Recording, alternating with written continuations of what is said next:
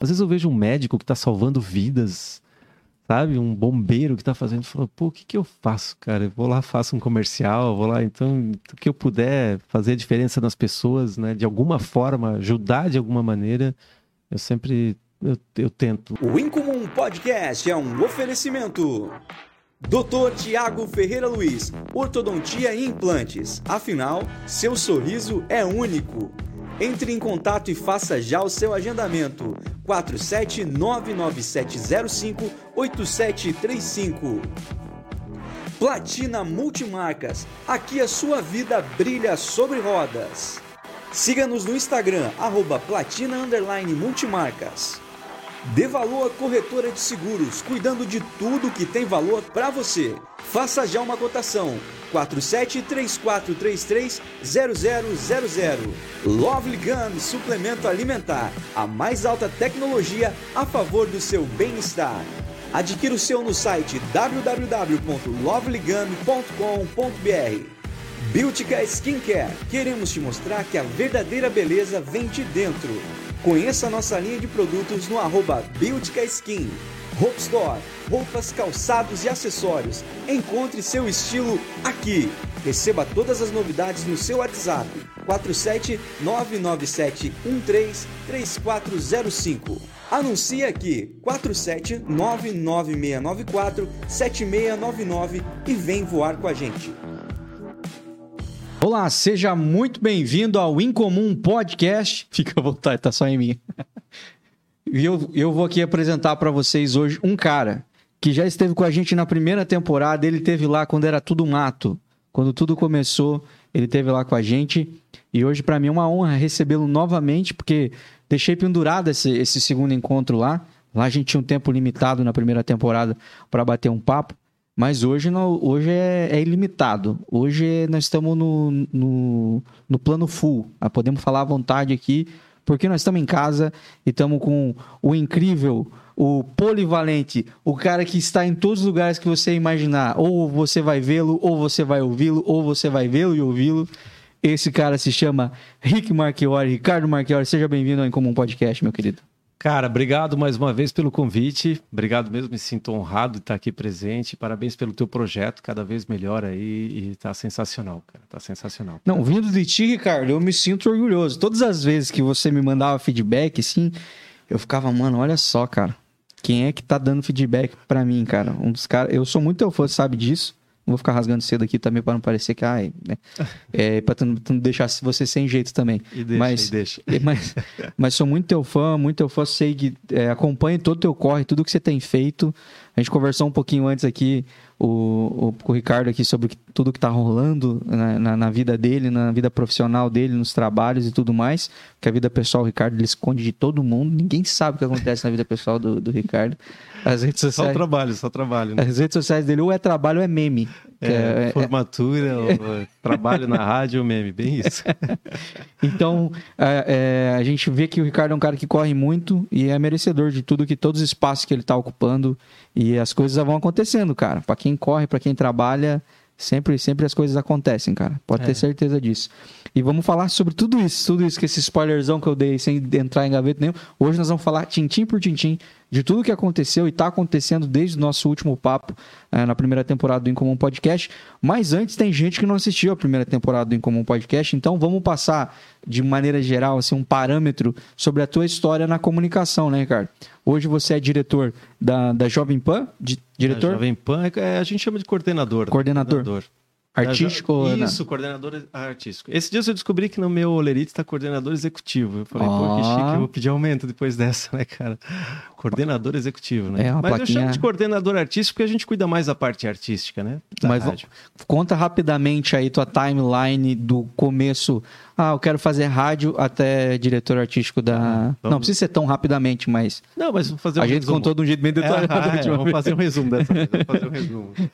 Cara, então, eu morava em Blumenau, eu gostava de rádio já desde a adolescência, né? E na época, aquela história, é, fazia karatê, queria ser professor de educação física, mas no fundo eu queria ser locutor de rádio, mas eu um cara que não tinha o dom, né? Eu não tinha. Eu eu falava pouco com as pessoas, eu sempre fui muito tímido.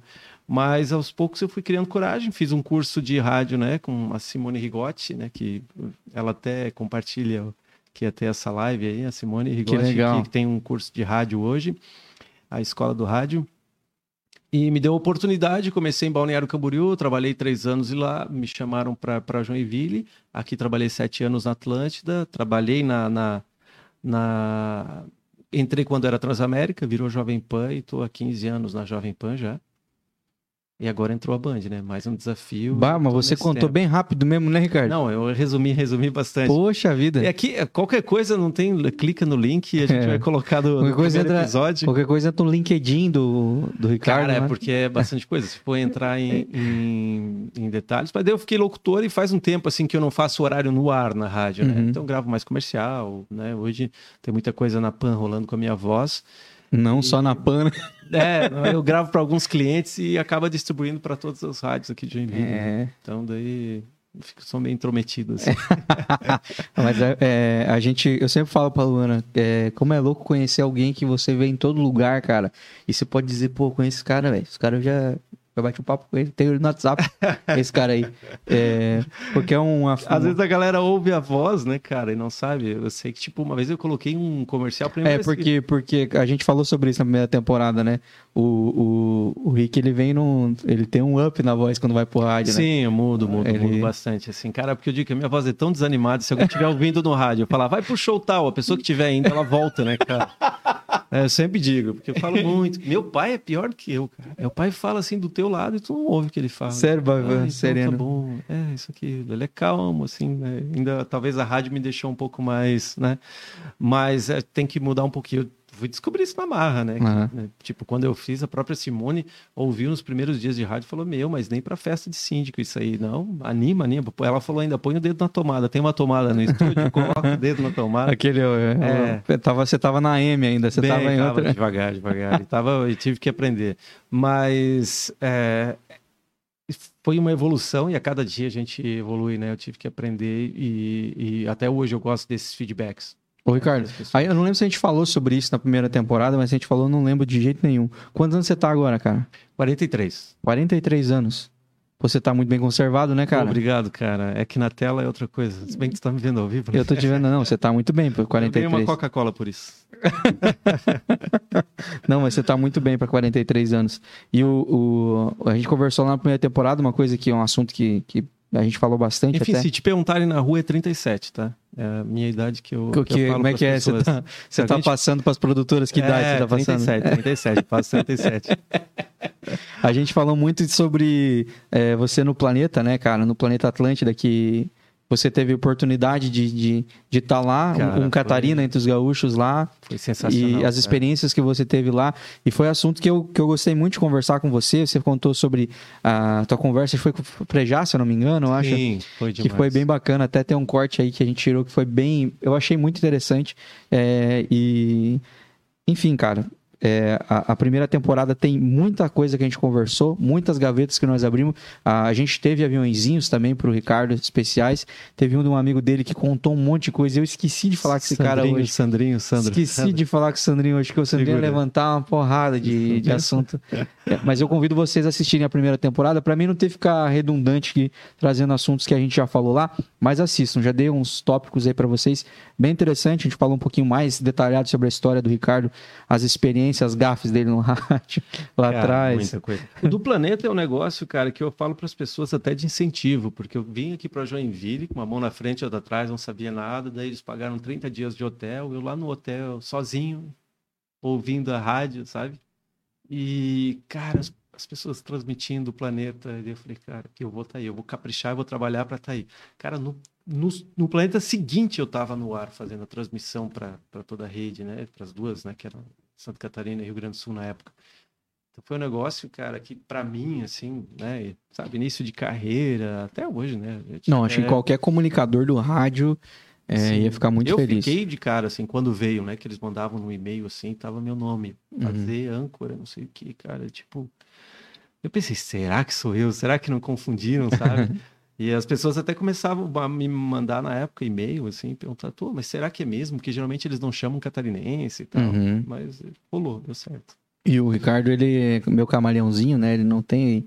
Ele não fala cantandinho igual os Catarina, né? Ele. Cara, no, no ar e quando eu gravo eu tento não. Uhum. Quando, gente- quando eu converso, Mas não, Ricardo. né? Mas não, tu passa batido demais, cara. É, no WhatsApp, meus áudios, às vezes eu escuto, é, eu penso, nossa, que Não, mas talvez.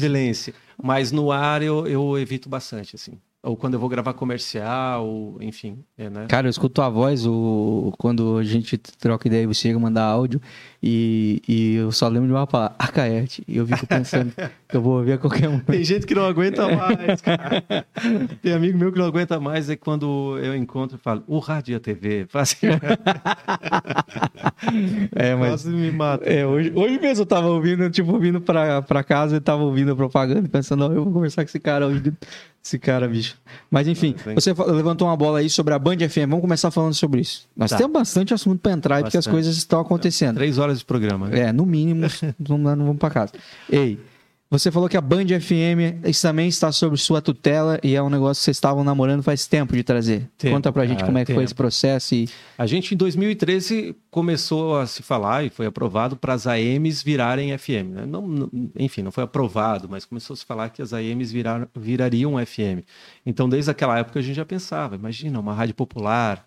Porque a gente tem Jovem Pan, e a Jovem Pan hoje ela tem um determinado público, Uhum. né? Que não pega o popular. Às vezes tem produtores que são amigos nossos que a gente faz evento com a Jovem Pan e eles falam, cara, vou trazer uma banda de pagode, vamos fazer com a Jovem Pan. Eu digo, cara, tem, ó, um sertanejo, vamos assinar.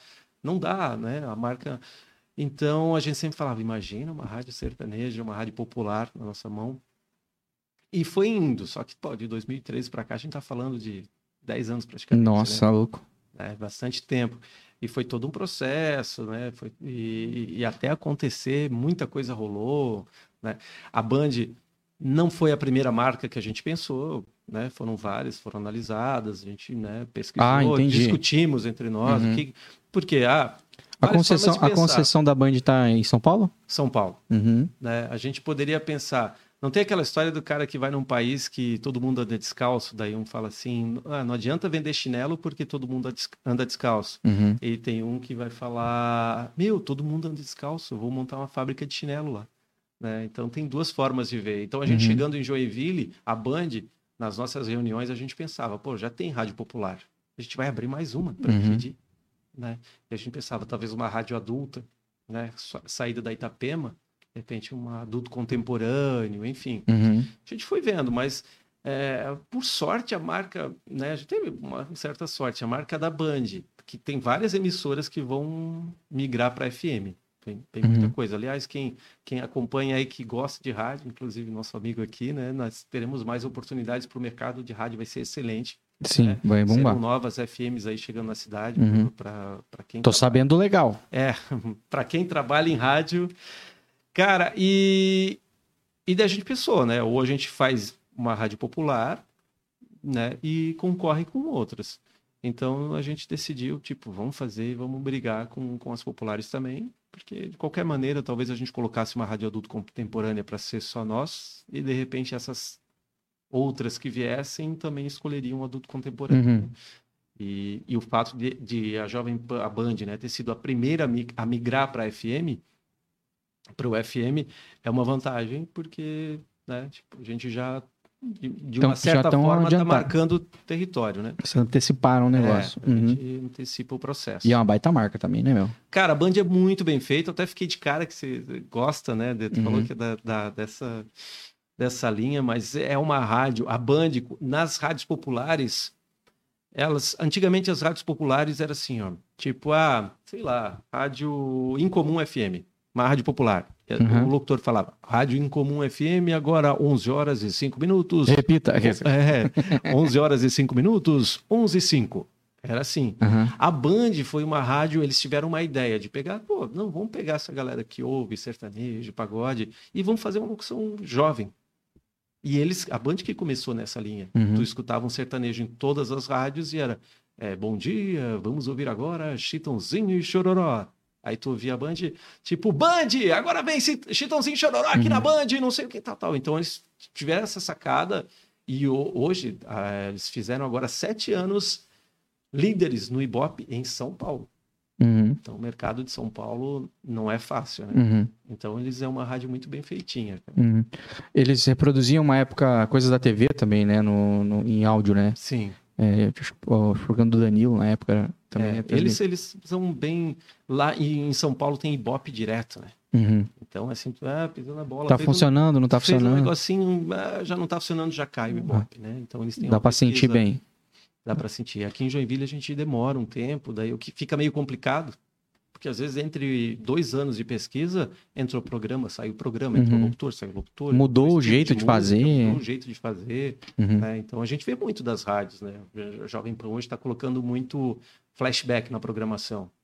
Uhum. Claro, foi feito um Ibope recente, mas até então ela não tinha, né? Nesse tempo, antes do outro Ibope, ela chegou a tocar um período sertanejo e tirou.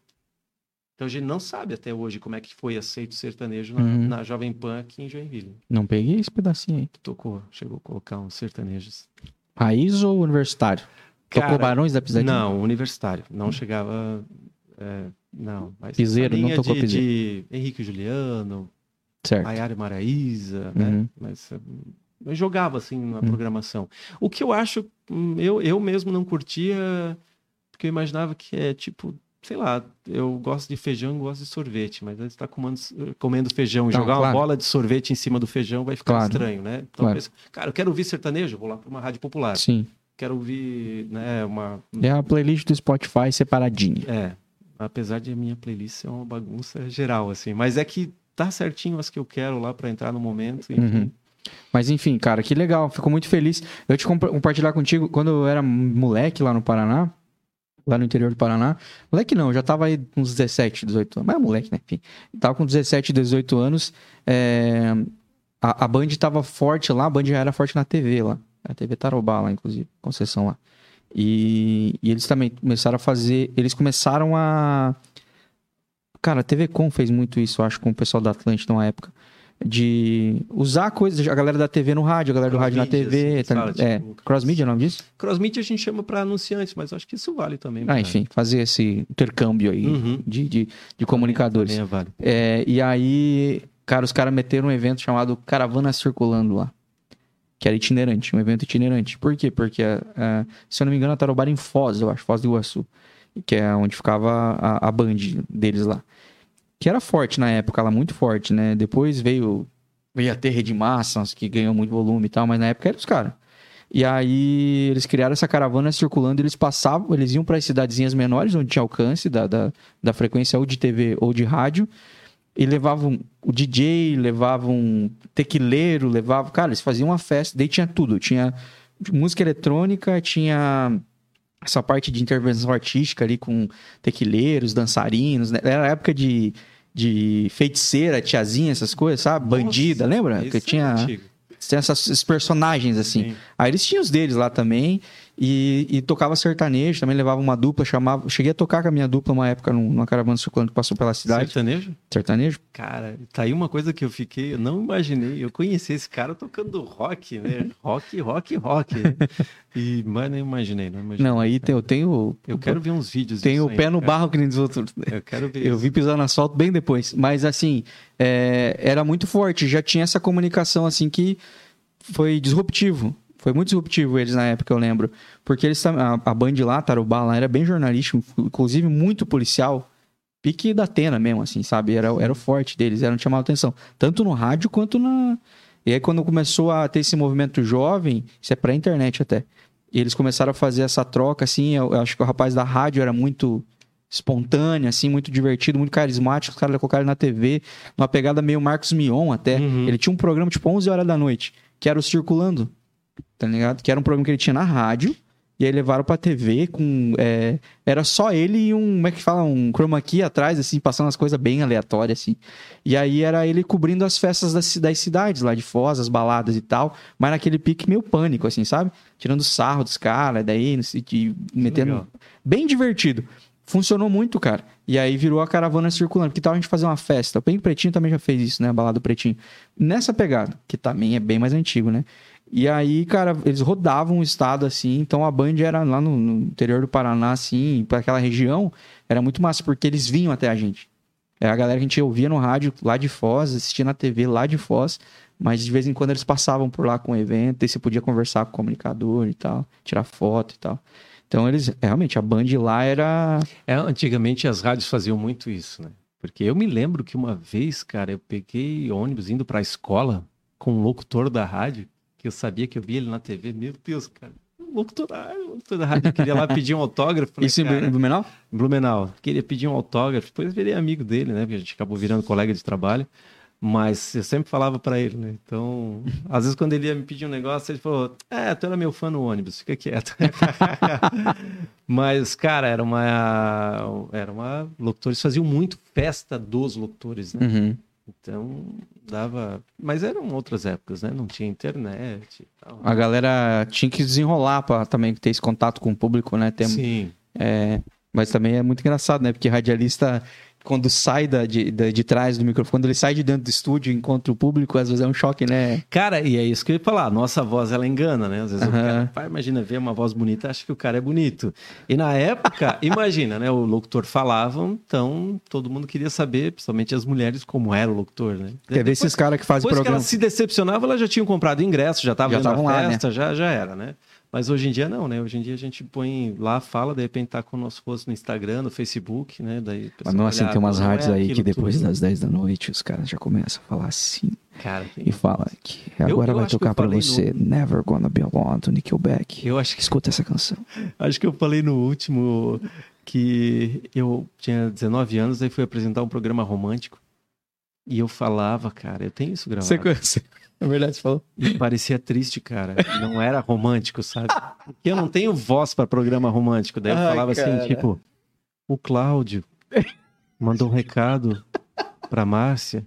Meu, cara, daí, tipo, ficava muito triste. Parecia assim que um morreu. O E não era, né?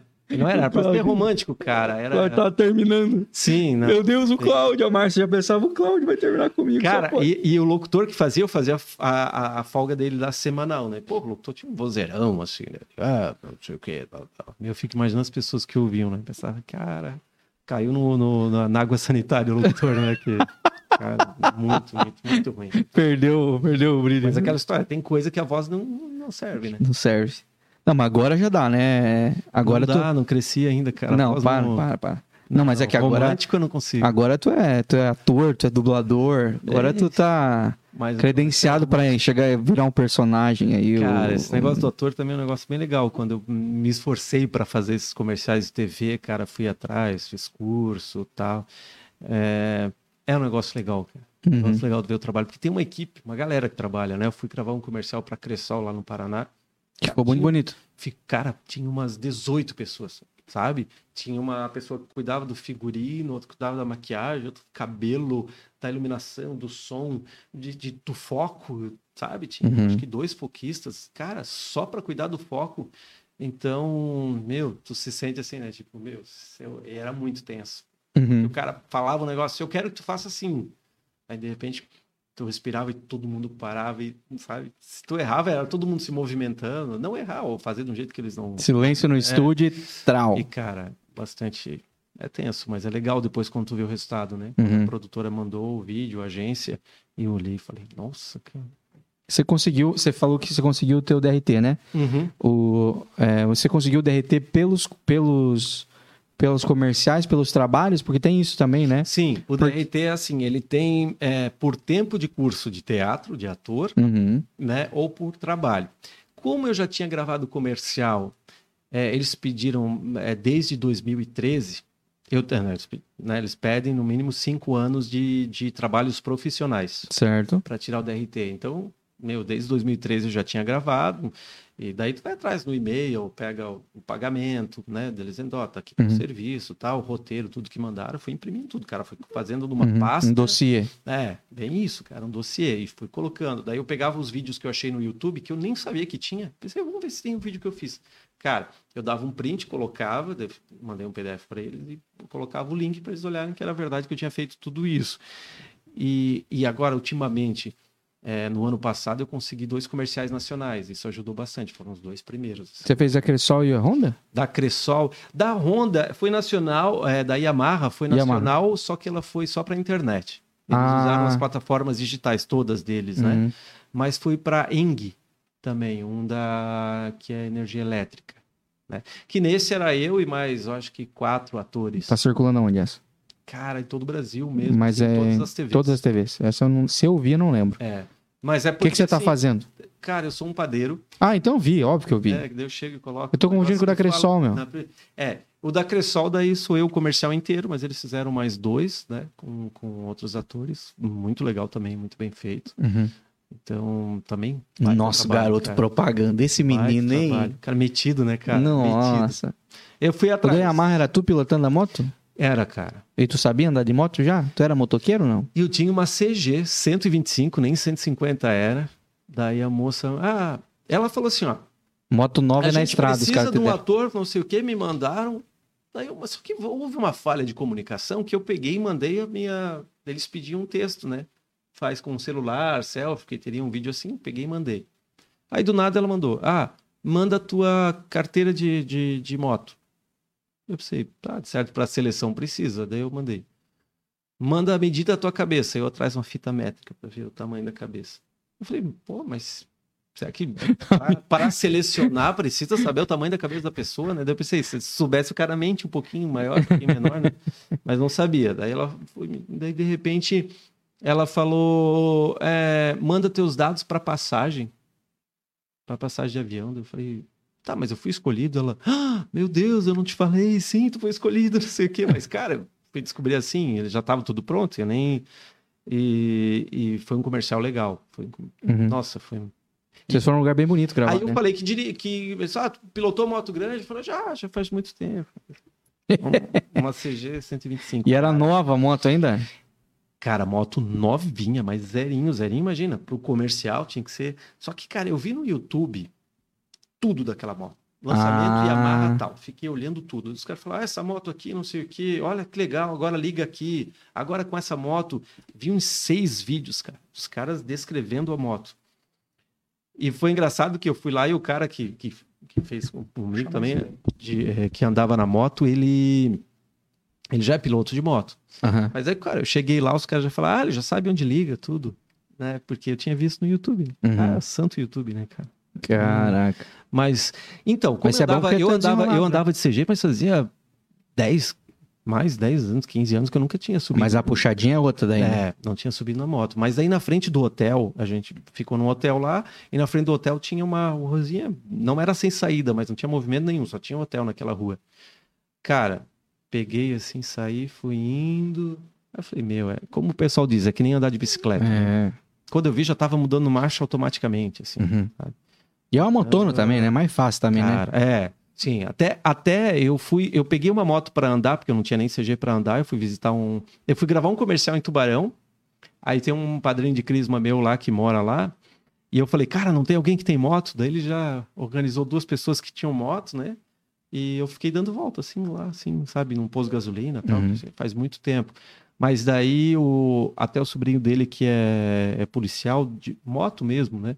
Ele falou, cara, hoje em dia a tecnologia na moto não é um, né, aquilo que a moto levanta, assim. tal. Uhum. Mas, cara, uma hora eu peguei o asfalto, deixei o pessoal ir um pouquinho mais pra frente, eu pensei, vou dar uma arrancada. Cara, a hora que eu arranquei, A parece, que, rodinha dá uma. parece que alguém bateu atrás de mim, assim, porque Uhum. deu um soco, assim, cara, meu coração veio aqui, né? Mas deu tudo certo. Não Be- caí, gravei o comercial, eles gostaram, né? Foi, foi bem legal. E da TV, então, os caras vão te ver na da, na da Cressol E da Eng, né? e da e da, Eng daqui de Joinville. e da. Kaert. A Caerte. A Caerte. A Caerte acho que já não tá mais rolando. Será? No É. rádio tá. É, no rádio tá, né? Mas na TV eu acredito que eles já devem ter feito algum outro material. E foi um negócio engraçado da Caerte, cara, porque um amigo meu mandou um dia falou pra mim, pô, eu quero ser mestre de cerimônias, né, tam- também, se tiver alguém pra me indicar, eu falei, cara, eu vou te indicar, porque ele, ele é bom, ele tem uma oratória e já trabalhou com isso, né? Ele tá um tempo parado. Aí eu mandei pra uma mulher que trabalhava numa empresa de formatura, falei assim, ó, o dia que tu precisar de um de cerimônias, chama esse cara. Ela falou, não tô mais na, na, na empresa de formatura. Tô trabalhando na Latina Filmes agora. Aí eu falei, ah, tá, mas se puder indicar pra pessoa, isso foi à noite, assim. Aí no outro dia de manhã ela falou: Eu tenho um trabalho aqui pra ti, não quer mandar um vídeo de umas fotos tuas? Daí eu mandei. Cara, mas assim, mandei de manhã, eu acho que já tava nos últimos. Cara, foi no último, assim, sabe? À tarde, ah, aprovaram teu material, se puder gravar aqui amanhã, assim, é um negócio bem. Uhum. E, cara, foi o comercial que mais, mais veiculou, porque todas as emissoras veicularam. Um E era calhau que eles chamam, né? Que daí tu fica colocando aquele ali, a galera enjoa de mim mesmo. Uhum. Por isso que ninguém me convida mais pra É festa. o presidente da CAERT que fala? Diretor da CAERT. Tem o presidente e vice-presidente da Caert. É, eu acho que eu vou, vou atrás pra trazer ele aqui, porque eu acho que esse cara também tem bastante conhecimento. Cara, o Silvano da, da RIC, Silvano Silva, a vice-presidente da Caert, me- que agora mudou a gestão, mas é, é a dona da Jovem Pan e da Band, né? Minha chefe. Faz um trabalho bem legal, a Caert mesmo, cara. Eles são, mandam bem. Que mandam massa. bem. Que massa. E aí, a, a- lá na Jovem Pan você faz vários esportes, mas você não tá na programação como apresentador, né? Não, eu tenho ali os locutores na Jovem Pan, né? A gente tem a Marcinha de manhã e a Rita Monteiro à tarde, Uhum. né? São duas locutoras muito feras, né? Muito, meu Deus, sem. E na Band agora começou de manhã a Jaque Dutra, que é uma locutora que veio da massa lá de Blumenau, Uhum. que fera também, é, nossa, é artista nas redes sociais, cantora e, né? E a Ju Pamplona à tarde, que já é conhecida aqui na cidade, já fez vários A trabalhos. Ju já né? teve Tem- aqui também. É, ela tem uma história na, na comunicação assim importante. Então, é uma galera fera fazendo. Daí eu fico né, mais Uhum. no- nos bastidores, né, falando, ó, o que veio da, de, de São Paulo é para ser assim, vamos cuidar com isso, vamos, Uhum. né? Então a minha, minha função é mais organizar a galera, assim. E, e a mídia da, da, da Band FM, como é que funciona? É, de, de comunicação, assim. Que aqui na, na Pan vocês inventavam os quadros de vocês, as coisas de vocês pra, pra digital, né? Cara, é, a gente, tu diz digital YouTube. YouTube, o. o- Tá. A gente tá começando com a Band, a gente não, eles não... A, Mas é, a Pan tem veio- limitação, não? Não, a Pan veio numa linha de que a, a rádio agora virou TV, né? Uhum. Então a gente foi muito nisso, fazer vídeos para. YouTube, Panflix, tentar se adaptar. A Band, ela, tem, ela foca muito no rádio. Muito. Até numa reunião que a gente teve com eles, eu falei, pô, a gente tem três caras de criação, de arte gráfica, né? Três caras bons, empenhados, talentosos demais. E, e pô, a gente faz um trabalho muito legal nas redes sociais. Eles falaram, pô, ótimo, mas não esqueçam da rádio que o nosso foco é a Band no ar, né? Então dá para ver que eles têm um negócio bem rádio mesmo. Uhum. É, a Jovem Pan, meu, é muito trabalhar redes sociais, Multiplataforma, né? YouTube, é multiplataforma. Resumiu. Uhum. Mas que legal, que legal. Eu, eu, eu tô na expectativa do, do- das promoções. Sim, a gente, cara, Os a gente- eventos. A gente tá com umas ideias da Band ali, mas é como tá começando, tem duas rádios agora, né? A gente tá é, aumentou um pouquinho a equipe, mas tem bastante coisa que a gente tem na cabeça assim de fazer com a Band, Uhum. né? Então, ah, desde promoção, tu entrar Não, no mas nós- supermercado e pegar tudo que tu puder em tantos minutos, sabe? Essas coisas Eu acho assim. bem engraçado. Cara, eu acho muito legal. Só tá achando o supermercado, já temos o, o projeto. E a gente tá fazendo agora com o Recoba é, levar as pessoas pro programa do Faustão na Band. Certo. Leva uma caravana lá. Tudo. Legal, legal. Participa, pô, participa da promoção, tudo pago aí. Viagem, alimentação. Massa. É um negócio bem legal também. Uhum.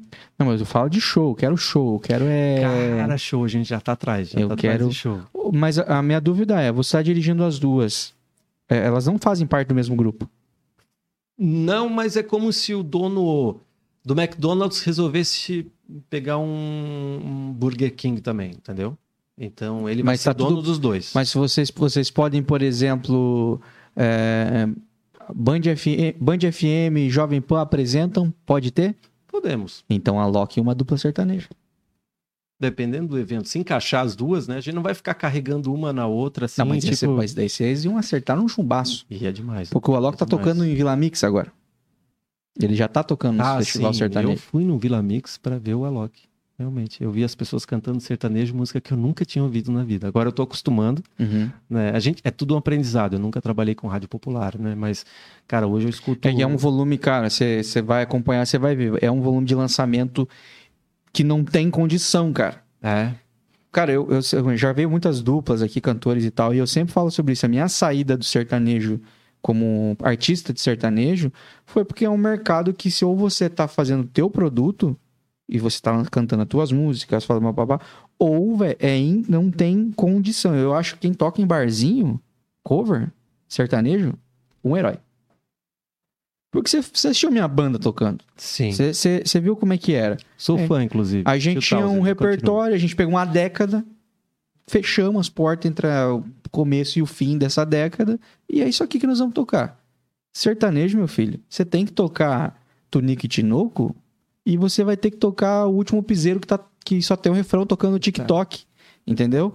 E tem 10 sendo lançado por dia. O Gustavo Lima lança uma música a cada 15 dias, cara, e é top É, 3. muita coisa. Acho que é por isso que a gente não consegue acompanhar mesmo. Os caras gravam um DVD, eles falam assim: gravamos um DVD, vamos lançar o DVD? Não, vamos lançar uma música por semana.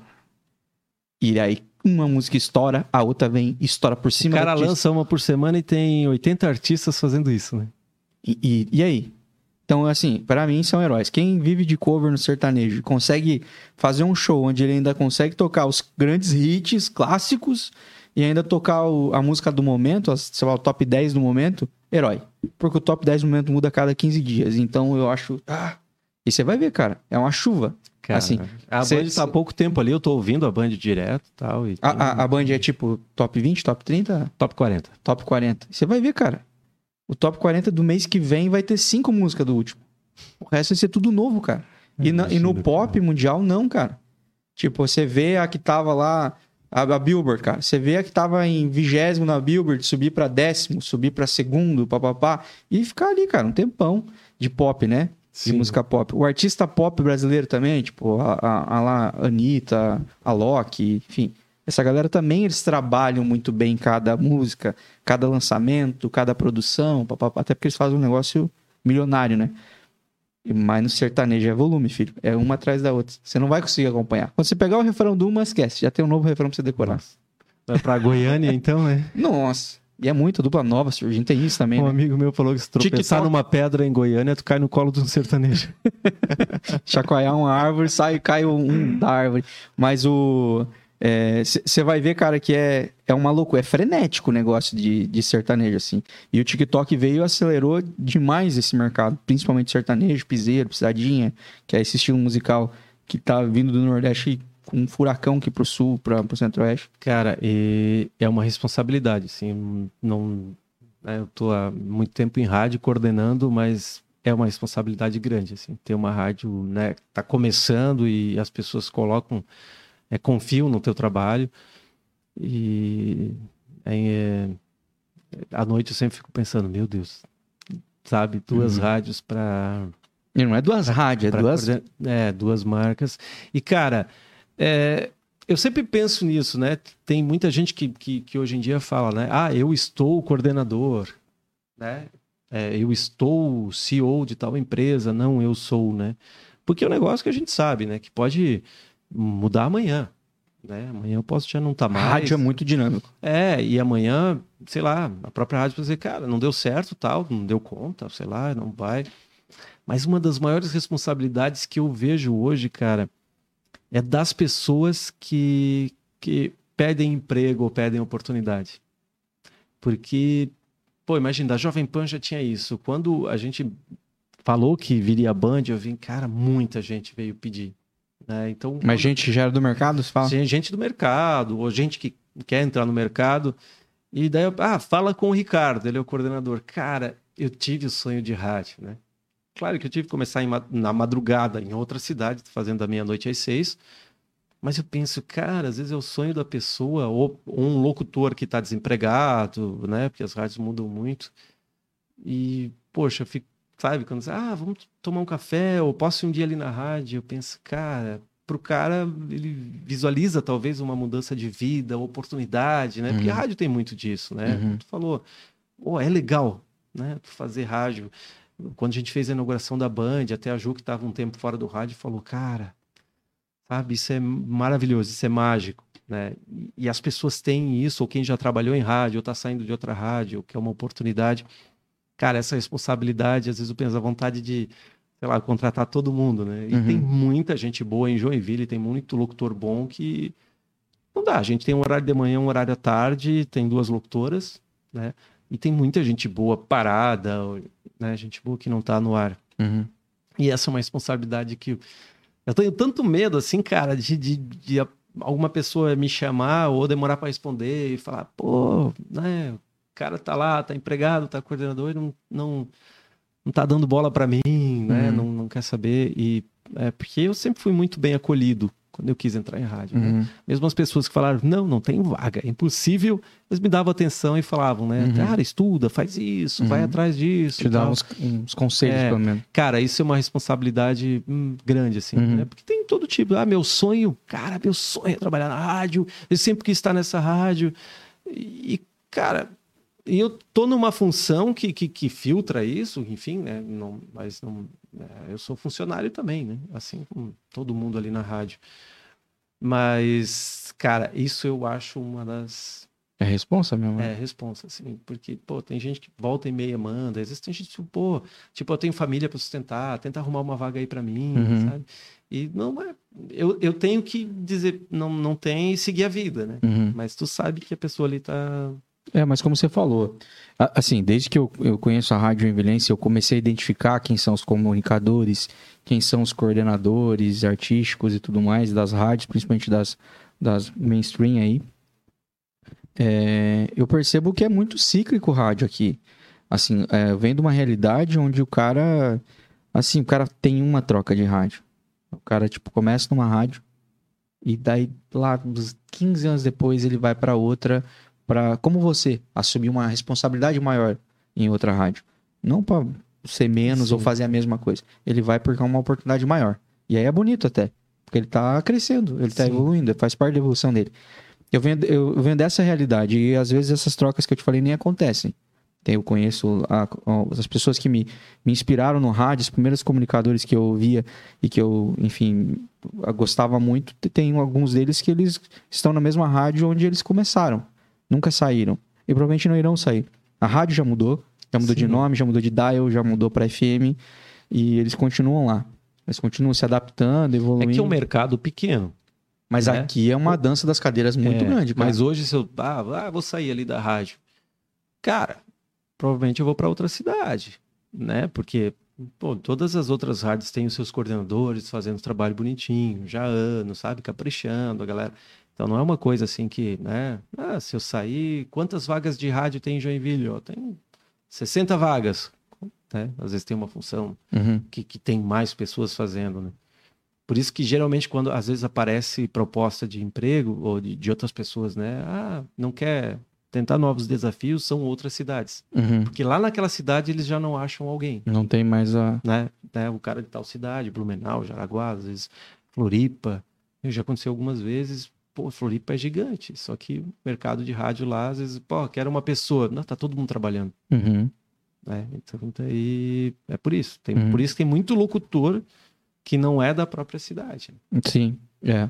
né? Então, tipo, ali no nosso, na nossa equipe, tipo, eu sou de Blumenau, a, a, a Jaque, acho que é de, de Chapecó, para aqueles lados lá, a Rita é mineira, sabe? A Marcinha é gaúcha. Então, tipo, é toda a galera que foi passeando em rádio, né? A Jaque, a Jaque era de lá do, do- de Chapecó e veio para Blumenau e agora tá aqui em Joinville. Uhum. Então é isso, porque Fazendo o rádio- caminho do rádio. É, É, mas é, é, eu vejo que é muito cíclico. a- a- uma hora acaba surgindo uma oportunidade e uma oportunidade que tem a ver com a pessoa, cara. E, e, e, e momentos também. É, a gente teve a Ju aqui, né? Eu come- conheci a Ju escutando a Ju no rádio, a Ju Pamplona. A Ju no rádio. E quando a Ju veio aqui, a Ju não tava mais no rádio. E agora você tá vendo ela em outra rádio, em outro momento. Entendeu? É, nu- numa rádio startando aqui, começando aqui, que é muito diferente. É, quando ela veio, quando eu conheci, ela tava, tava na Atlântida. Acho que até ela tava dirigindo, acho, nessa época. sim, tava ela coordenando a Tava coordenando lá. E, e- então são momentos diferentes e, e acontecem, cara. As coisas vão acontecer. E como você falou, a, a Joinville vai ver um momento grande de, de, de mudanças e de rádios novas. Eu tava conversando esses tempos que eu não vejo muito com- que, que rádio mais viria para para Joinville, assim, porque eu vejo que tem muito. As grandes rádios estão aqui. Pelo menos as que eu acho que se identifica, que, é que o público se identificaria. Mas aí eu comecei a dar Eu abri um pouco meu, meu satélite eu falei, não, não, cara, tem mais rádio. É que tem coisa que eu não sei se é estadual ou se é Sim. nacional. E eu acho que vai vir rádios, inclusive, Mas- até que eu considerava estaduais, vão vir pra cá. Mas é, vai ter oportunidade, A cara. Clube AM acho que vai virar Clube FM, que a Clube FM ela, ela reposicionou a marca, ela tá, tá muito legal, muito bem feita. Tem a Rádio Massa. Né? Então, a Massa, pra mim, era uma rádio estadual, não é uma rádio... É uma rádio que surgiu ali em Curitiba, né? Daí eles estão fazendo rede, veio para Santa Catarina e já tem até em São Paulo. Então, pra mim, era uma rádio estadual. e É, aí vai- Ela pode chegar amanhã depois em Joinville. Uhum. Não sabemos, né? E quando a pessoa, como eu falei, tu tem uma AM, tu vira FM, tu pode escolher a marca que quer colocar ali, né? Uhum. Manter a própria AM, enfim. E lá na minha cidade todas manteram os nomes, só mudaram o dial e... Ah, que legal, cara. Eu Aham. achei que ninguém praticamente tava fazendo isso. Não, lá na minha cidade ninguém, até porque não tem concessão, os caras são donos da rádio, os caras... Uhum. Lá é uma cidade muito pequena, muito pequena, são 50 mil habitantes, né? Mas eles manteram, mudaram pra FM, manteram o nome, manteram identidade visual Legal, legal. e cara. manteram boa parte da equipe, assim, maior parte da equipe, assim, os coordenadores Interessante, interessante. principalmente. Então, o que eu falei, são realidades diferentes pra mim, assim. Lá eu vejo uma coisa muito estável. E aqui eu vejo uma coisa muito dinâmica em Joinville, assim. Eu tenho amigo meu que já trabalhou em três rádios aí. Então, é, e fazendo às vezes coisas diferentes, assim, com- cooperando, sendo uma Sim. figura diferente dentro da, da, da, da programação. Sendo, sabe, tô aqui, aqui de atacante, aqui meio de volante. A rádio hoje, eu, por exemplo, ali, agora fazendo menos porque a equipe aumentou, mas as artes Photoshop, os vídeos da, da rádio, arte de banner, parede, quando a gente tinha evento, eu fazia as artes, é, meu, muita coisa assim, tipo material, vídeo mesmo, muita coisa de vídeo da rádio, né? Porque era metido a.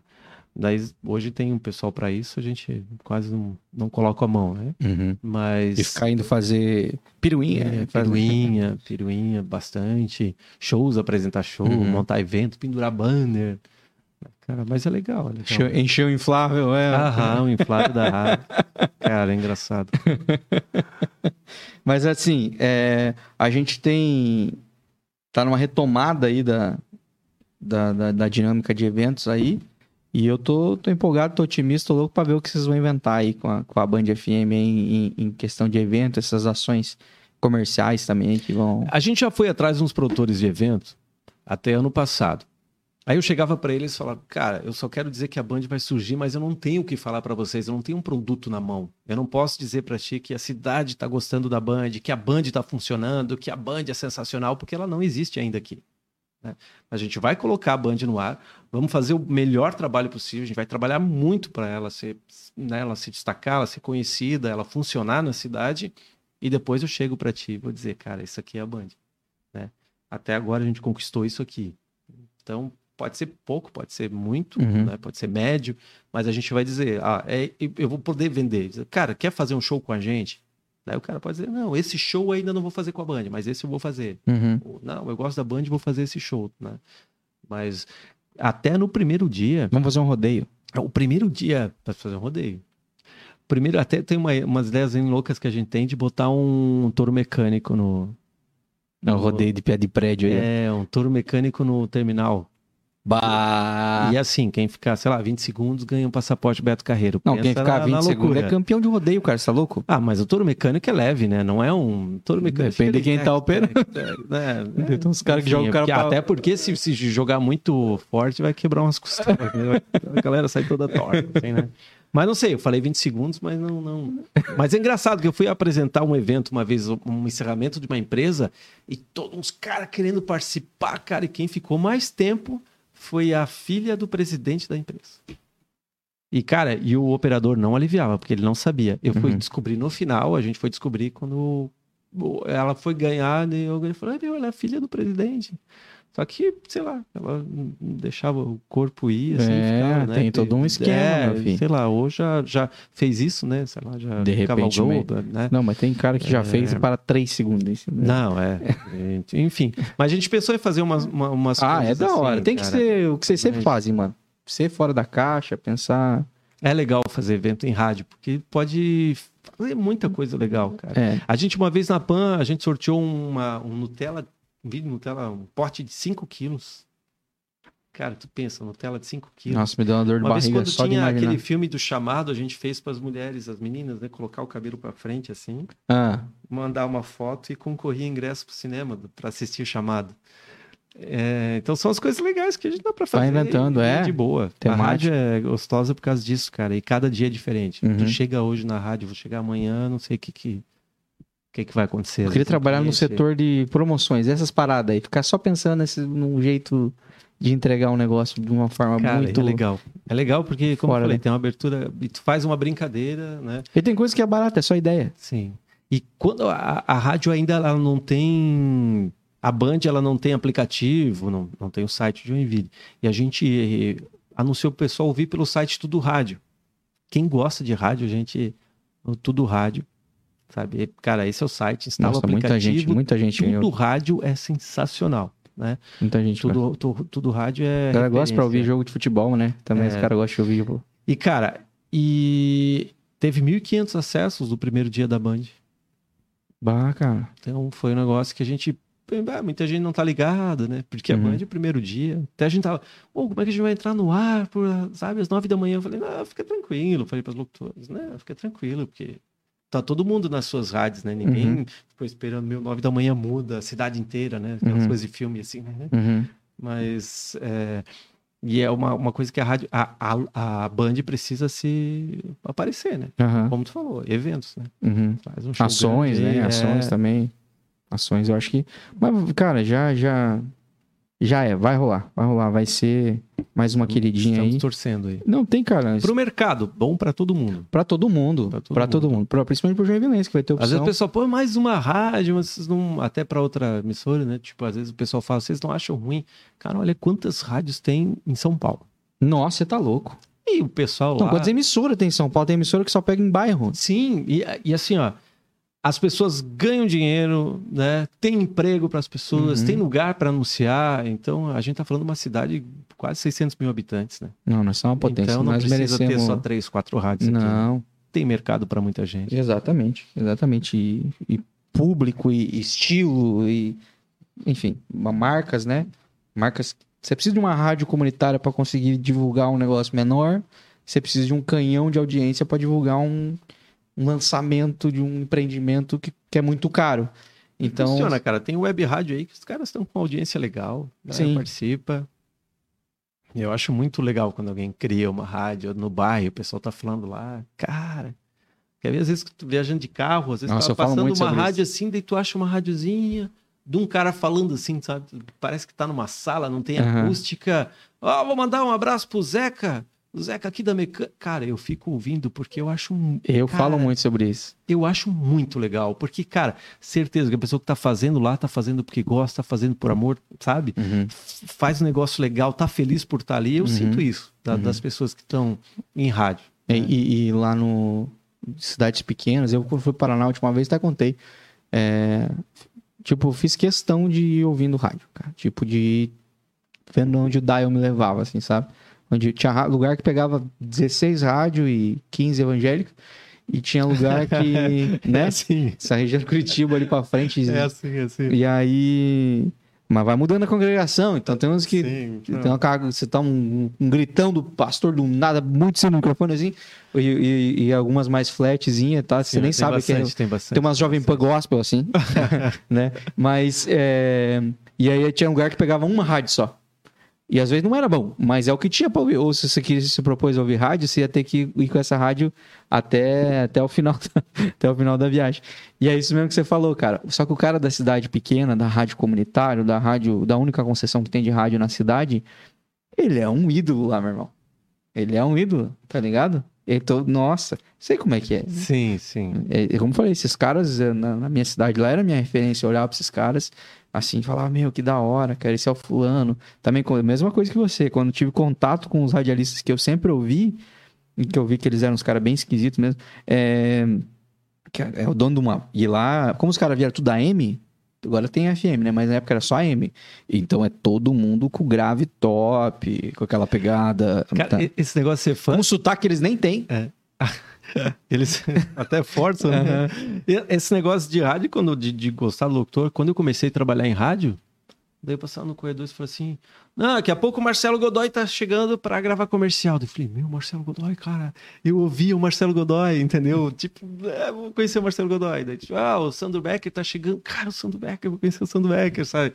E, tipo, conhecer os locutores, que na época, como eu falei, quando é fã de rádio, quer trabalhar em rádio, tu é muito mais fã do que uma pessoa que liga o rádio ali e ouve. durante o Uhum, dia, que passa bem né? batido. né? É, passa mais batido, mas as pessoas que querem mesmo, assim, elas. Cara- eu, eu era assim, cara. Pô, vou conhecer o locutor. Eu, o dia que eu, eu lembrei agora que você falou do- de conhecer o locutor. O dia que eu levei a minha a fita, gravei uma fitinha no gravador lá de casa.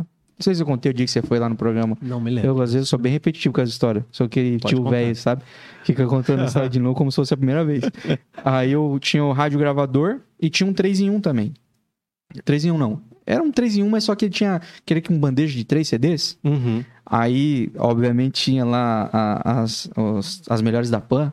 E daí tinha muita Sete música. melhores. Tá ligado? No CDzinho. Aham. Tinha muita música. É, diversas, assim, dos pop do momento. Aí botei um, um outro de, de também, tipo, coletânea de novela, assim, que também tinha todas as músicas tocadas e tal. E aí coloquei o gravador pra tocar, e aí fazia todo aquele esquema. Botei na fita, né? Fita que também era uma fita, não era uma fita virgem, era uma fita de alguma outra coisa que eu estraguei. E aí começava a falar e tal, tal, anunciava, e agora a música. Eu já sabia qual era a música, né? pá. Enquanto isso, eu tava aqui no rádio. Vou mexendo no volume do rádio, preparando a música. E aí eu ia terminando de falar e tal, tal, tal, anunciava a rádio aumentando o volume e largava.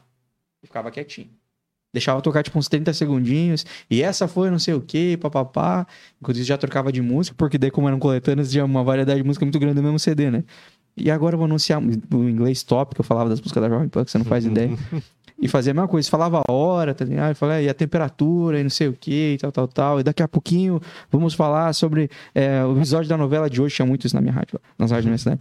Sobre o episódio, o que, que vai acontecer na novela Laços de Família. Vocês fiquem ligadinhos, você não pode perder, não sei o quê. E o horóscopo Que do cidade dia. que é? Que cidade? Laranjeiras do Sul, Como? Laranjeiras do Sul. É. Isso é interior do Paraná. Paraná. Centro- Centro-Oeste do Paraná. E aí, cara, eu gravei essa fitinha, eu era, tinha uns 16 anos, cara. Eu nem tinha idade pra trabalhar. Nem que os caras quisessem me contratar, eles não poderiam naquela época. Gravei a fitinha, cheguei lá na rádio. Falei, eu queria é, entregar uma, uma fita de uma gravação minha que eu quero trabalhar aqui. Assim, ninguém me falou nada. Se eu podia fazer assim, se era assim que fazia. Eu achei Sim. que era assim na minha cabeça. Falei, deve ser assim que faz. Que a Cheguei- gente chama de piloto. então, daí cheguei lá e daí ela falou assim. A mulher, a mulher de primeiro me olhou de cima embaixo, assim, porque o molequinho de tudo, Uhum. né? Mais roupa do que pele, assim, sequinho, cheio de carçudo e tal. E aí ela falou: Certo, espera um pouquinho. Aí ela saiu, foi lá, eu fiquei esperando assim no vídeo. Ela falou: O. Ai meu Deus, eu tô medo de errar o nome dele. Acho que é o Dair Couto o nome dele. É, que, cara, tem a voz, é um trovão a voz do cara, meio Cid Moreira, assim, sabe? Um tom acima do arroto, assim. É isso. Não, mas era um. Nossa, mano. O cara dava notícia assim.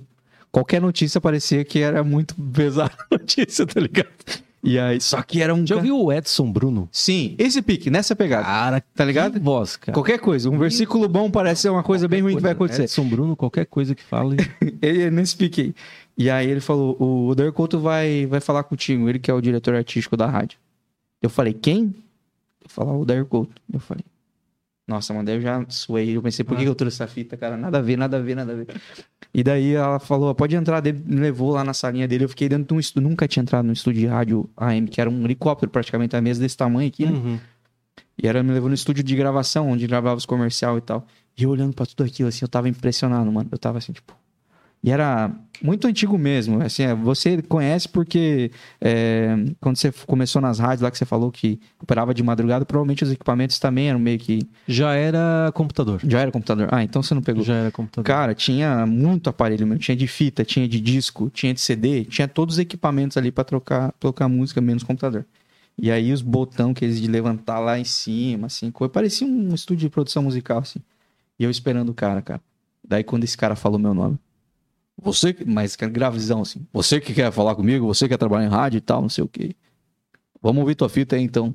Cara, ele me deu atenção, assim. Só que eu fiquei impressionado que eu tava. Eu nunca tinha visto ele na vida. Eu não, imagi... não sabia como era o rosto dele, cara.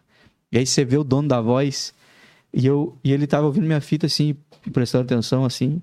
No que eu tava, e eu, depois eu ouvindo junto com ele, eu achei muito engraçado, porque eu falei, ah, bosta que eu fiz. E aí, e eu, olhei, eu só olhava pra ele, cara, Rick, ficava assim, olhando impressionado pra ele, pensando, caraca, cara, esse cara é o Odair Couto. Que era um cara muito... Nada a ver com o que era no meu imaginário, né? Imaginava que era um guarda-roupa. Ele terminou de ouvir a fita. Pô, muito bom, hein, cara? Muito bom. Diferente, bem diferente. Porque vibe FM total que eu fiz, né? Sim. Que eu fiz não tinha nada a ver com a rádio, com a rádio que eu, que eu fui lá. Mas eu queria fazer, né? Eu também queria. Porque é por causa da Jovem Pan, essas coisas, influência e da. É, eu também. Quando, quando eu ouvi rádio e comecei, eu era Jovem Pan, ouvia Jovem Pan. As, as influências eram outras, né? E aí, cara, é... e MTV também, os VJ, que era um, Ah. um volume acima e tal. E aí eu fiz nesse pique, assim. Então ele falou, muito legal. Assim, pra nossa rádio, não, eu não vejo como se encaixaria Legal isso aí. fazer na voz dele. Nossa, Talvez não tenha nada a ver com a voz do cara, né? Talvez seja bem feio. Aí ele. Talvez não, não se encaixaria e tal. Mas eu vejo que você é muito jovem ainda, não sei o que. Eu acho que você deveria continuar fazendo, deveria continuar investindo. E assim, quando você tiver é, de- com uma ideia que tem a ver com a nossa rádio, não sei, pode me procurar. Faço questão de te receber, não sei o que e tal. Mas assim, mano, ele não jogou meu sonho no lixo, sabe? E isso pra mim foi muito importante, cara. Isso foi determinante pra Tu mim. vê que tu nunca esqueceu disso, né? Cara, isso foi determinante Por isso que eu mim. falo da responsabilidade. Eu também, às vezes que eu entrei numa rádio, quando eu queria ser locutor, cara, eu me lembro de tudo. Me lembro de todos os detalhes da maneira que me receberam, o que me falaram, sabe? É um negócio, cara, a gente grava mesmo, assim. Por isso Uhum. que eu falo da responsabilidade de quando alguém chega lá, pô, eu queria trabalhar em rádio. Eu penso, meu Deus, o que, que eu posso fazer para não, sabe, estragar o sonho da pessoa Uhum. ou frustrar a pessoa? Porque às vezes tem pessoa que, ah, eu queria vaga, daí tu fala que não tem. É, é ruim receber um não, né? Uhum, É muito ruim. Mas as pessoas deveriam se acostumar. É, é como ali, por exemplo, a gente tem duas locutoras na, na, na Band ou duas na, na Jovem Pan e aquilo completa o time já. Porque tem um horário local de manhã, uma tarde. E às vezes as pessoas ficam, pô, me arruma uma vaga, cara. Pô, pô consegue aí pra mim. Mas não, não, não tem, né? Uhum. Não tem o que a gente fazer, né? Uhum. estão ali, claro, amanhã depois se uma, receber uma proposta, uma locutora sai, que acontece, né? Porque a Uhum. rádio ela acaba sendo uma vitrine. As Uhum. pessoas aparecem ali, às vezes outra rádio, gostei daquela, o pessoal Uhum. chama, né? Daí sim aparece uma oportunidade, mas até então não tem o que fazer, né? Não, eu, eu tinha tudo, né? Muito pequeno, muito novo, nunca tinha trabalhado em rádio e não tinha a pegada de AM, né? Que era uma rádio jornal, é rádio para diarista, para dona de casa. Era uma rádio nesse pique, assim, a programação da manhã era meio assim, aquela, aquela rádio que, que manda, é, manda um bolo na, na casa do, do ouvinte no dia do aniversário, aquela Uhum. coisa. Manda café da manhã, era esse pique a rádio. Então, realmente, não tinha muito a ver com o que eu tava propondo ali. Só que o fato de ele ter ouvido. Primeiro, cara, podia ter só falado, ah, pega lá a fita pra ele, fala que eu vou ouvir. Podia ter falado. Eu ia Sim. ficar bem menos nervoso, inclusive. E, mas não, cara, o cara me colocou pra dentro da rádio, eu nunca tinha entrado. Me colocou pra dentro da Que pra mim também era um mistério. Sabe que você passar na frente da rádio e falar, como é, É, será que é lá Como é dentro? que será que é? É só ver uma- um prédio e uma antena. A história do programa romântico, quando eu ouvi, eu imaginava um cara no escuro lendo assim a carta e tal, né? Cara, eu- quando eu fui lá na rádio, que o cara tava, esse aí que eu fazia, as luzes bem fortes, acesas, sabe? Um copo d'água, não sei o que, ele lendo carta, assim, eu falava, cara, porque tu vai ver num filme, eles fazem isso, Ah, né? Vai sim, ter um lugar escuro, criar, é. uma luz só na carta, Aham. né? E o cara falando, não triste que nem eu, mas com voz romântica e tal. Mas a gente tem outra visão, né? É, mas foi demais, cara. E aí depois disso foi quando comecei a falar, cara, comecei a prestar mais atenção na parte técnica da rádio. Comecei a olhar com menos paixão que eu, do, com, de um cara que acho que eu achava a rádio um barato, né? Porque era o que tinha lá. E com um pouquinho mais de olhar crítico, de prestar atenção no que fazia, quando fazia, como fazia no rádio. Até dos erros você começa a perceber né, de rádio, né? Quando a música não entra, quando, tá ligado? Eu vou te mandar um link que um amigo meu mandou lá de Blumenau, de uma rádio de Timbó. Cara, uma rádio local lá de Timbó. Programação de domingo, faz uma misturança, música alemã com música antiga, é muito, muito legal e interessante. Aí tem uma Uhum. moça lá que fala, eu não, não tenho experiência em rádio, mas ela fica fazendo umas brincadeiras lá, espontânea demais. Cara, é bem legal de ouvir. E quando tu fala dessas rádios do interior, de- tu foi lá na rádio, eu fico imaginando, pô, que legal que é. Não, é bem esse cara, galera, isso aí vira estrela. Assim, eu lembro quando eu ganhei meu primeiro horário, meu horário na rádio, assim, um, um horário de sábado e um horário de domingo. E, meio, cara, eu já era visto pela, galera como, outra, como um comunicador, assim. Uhum. E não era nada, era tipo o pior, o pior horário que tinha na rádio. o último horário da rádio. mas estava na rádio, tá valendo. Eu fazia de madrugada. Não, mas eu podia fazer do meu, meu programa, chegar e falar, ó, tem dois horários, tem uma ideia de... Qual era o nome do programa? Tinha dois programas. Eu tinha o Giga Hits no sábado, onde eu fazia o- as melhores da Pan, onde eu fazia, pegava só as músicas mais top que tinham. Os Dances. É, e, e- Não, mas lá era uma rádio que tocava de tudo. Mas tocava sertanejo, gaúcho, uma coisa Ah, assim. entendi. Então era bem eclético, era comunitária a rádio. E aí pegava as melhores, mesmo assim, da programação. Tipo, o que, que tocou muito essa semana, ou o grande lançamento da semana, montava uma playlist, falava um pouquinho sobre o artista, sobre o lançamento, que daí já tinha um Google, né? Já falava um pouquinho, papapá, já tinha um pouquinho mais de. Era mais, mais interativo, assim. E aí, às vezes, a, a- fazia alguma brincadeira lá pra galera adivinhar qual foi a música mais tocada da semana. Qual que você acha que foi a música mais tocada da semana? Aí fazia algum sorteiozinho. E no domingo eu fazia um chamado microfonia, das 10 à meia-noite. O microfonia era uma pegada meio a lá pânico. Nome assim. legal, nome é legal. Era uma pegada pânico, assim. Aí levei uns amigos meus do teatro, que eu fazia teatro na época. Eu levei uns amigos meus do teatro e daí a gente metia umas sketches, uns jogos de improviso, umas coisas no rádio assim, piadinha e, e música. Então era meio. Esse era mais zoeira, mais descontraído. Era domingo das 10 à meia-noite esse. Então, whatever, né? Tipo, tava só a galera da madruga esse Cara, horário. e o legal é que a gente se empenha. Quando eu trabalhava lá em Balneário, daí, tipo, teve uns amigos que fizeram curso comigo em Balneário e tinha um que trabalhava na rodoviária, lá na rádio da rodoviária. Daí Lá dia- tem isso, Daí cara. um dia eu fui lá visitar ele e ele. Muito bem, a música tá rolando aqui na programação e daqui a pouco tá chegando o ônibus. Cara, era legal. E tinha um que trabalhava, porque também todo shopping lá tinha rádio. Uau. Daí eu fui lá no shopping visitar um amigo meu. Daí ele, ó, aqui eu canto que é a rádio, não sei o que, tal, tal. Daí ele até fez, ah, tá meu amigo aqui da rádio tal, presente aqui comigo. Cara, a rádio de shopping, mas, cara, aqui, ó, mesinha, né, falando, tocando música, porque tem um. Rádio tem uma magia, né? Tem, cara. Rádio é outra parada, assim. É, essa. É, é um negócio que nunca vai acabar, mano, porque é uma conexão que as pessoas têm que é completamente diferente. Tu pode mudar o sistema. Isso que a gente tá fazendo hoje é rádio. Uhum. Pra mim é. Nós dois aqui. É rádio. mim é. A gente só não tá, não tá saindo daqui indo para uma antena FM, Uhum. mas está indo para um canal de comunicação pra, pela internet, Uhum. né? Então a gente tá falando aqui, claro, com imagem por conta da tecnologia, mas a essência do rádio. Se a gente, Pra mim é rádio. se hoje sentasse comigo lá na Jovem Pan ou na Band, a gente estivesse falando esse papo, ia ser exatamente a mesma coisa. Uhum. Pra mim é rádio. Sempre que as pessoas me perguntam, é. Pô, cara, tu. Pô, essa onda de podcast aí, não sei o que, tal, tal, tal. Que, qual que é a tua referência, não sei o que? Eu falei, rádio. Eu, eu faço podcast porque esse é o nome que vocês querem dar pro negócio agora. Pra mim, isso aqui é Sim. rádio. Tipo, enquanto, tô, enquanto tem pessoas me ouvindo, eu tô me comunicando, pra mim é rádio, porque essa é. Cara, eu vi um cara falando de rádio, ele falou: o que que é podcast? É uma transmissão de não sei o que. Ele falou: rádio.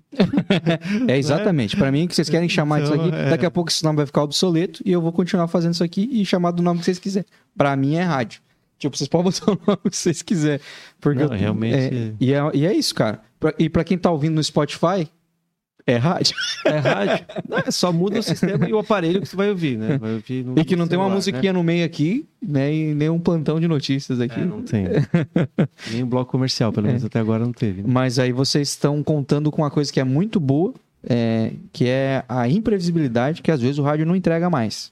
O rádio às vezes se tornou um pouquinho previsível, assim, você sabe qual é a dinâmica, Uhum. principalmente as rádios que tem isso, tem uma, uma programação dinâmica disciplinada, assim, até, né? Então você já sabe, se é, tal horário vai entrar o comercial, que tal horário vai entrar uma notícia, que tal horário vai entrar o spot, aqueles spots que vocês compram da gringa lá, que, Uhum. que os caras trazem os break news lá.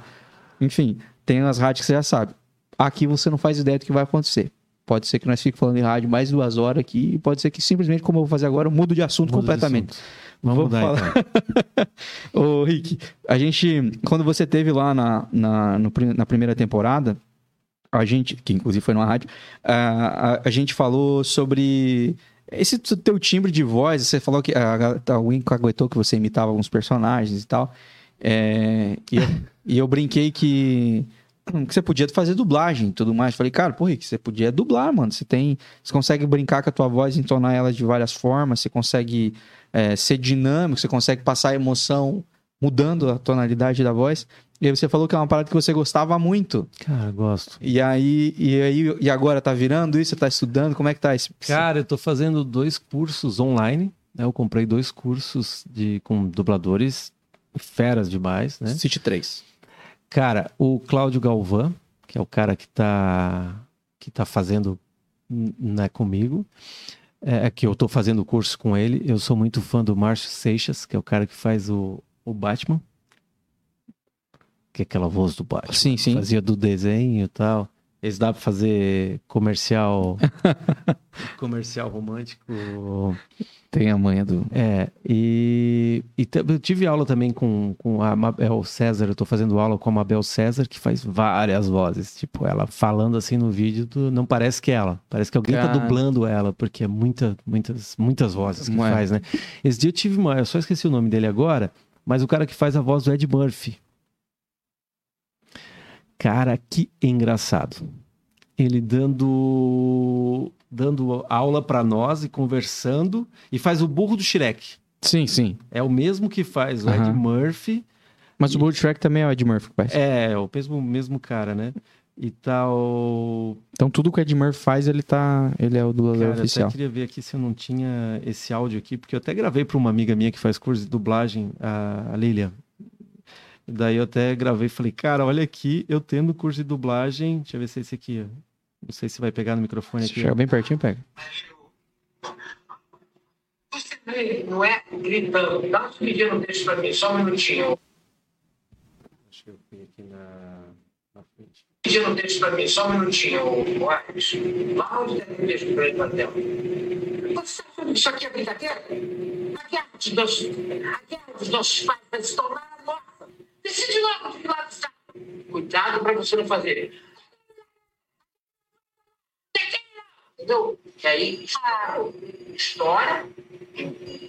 Microfone ligado. Legal, ele dando aula, né? Ei. Falando como é que tem que ser a dublagem. Mas isso que ele falou, e- cuidado pra você não fazer, ele faz da vovozona. Parece, né? Cara, é engraçado ele falando. Cara, mas é muito louco, né? Vontade de pedir pra ele dizer assim, falta muito pra chegar. Cara, mas olha o que é o áudio, cara. Tá ligado? Olha o que o áudio provoca na gente, essa, esse. Tu vê o personagem. né? Exato, cara. É muito louco, assim. Tipo, você consegue ver o burro, você consegue ver a vovozona, Sim. consegue ver o filme da Ed Murphy, cara. Porque é a voz do cara, né? Eu lembro do, do dublador que fazia o. ah, o Wolverine, cara. Que até faleceu, acho que Ah, recentemente. fazia o Wolverine. É bem senhorzinho já. Ele tinha uma voz Cabelo bem. branco, assim. Isso. E, e é bem senhor, né? O, o- Eu assisti ele no, no, no The Noite. Exato, gente- esse, quando eles se encontraram lá, ele e o Hugh Jackman. Uhum. Que, que até ele agradeceu, né? Porque, pô, foi tantos filmes, né, que ele, que ele dublou. Cara, que bonito aquilo, né? E é muito louco, né? O Hugh Jackman, embora é um cara já de seus quase 50 anos, eu acho, ele, ele era dublado por um cara muito mais velho que ele, mas que pra nós era tipo aquela voz do Hugh Jackman, né? Cara, e às vezes a gente acha que é só sincar a voz, né? Mas, nossa, tem muita coisa. Porque às vezes tu vê alguém, a gente vai fazer na aula, alguém triste ou revoltado. Ah, isso não pode acontecer, não sei o quê. Cara, quando tu vai ver o resultado da dublagem, a pessoa tá triste e só sai uma voz. Isso não pode acontecer. Cara, tem que interpretar mesmo. Tem que. Por isso que eles pedem DRT, né? De, Uhum. de ator. Porque realmente tem que fazer um negócio Uhum. às vezes a pessoa "Oh, tem uma voz, né? Uhum. Mas, né?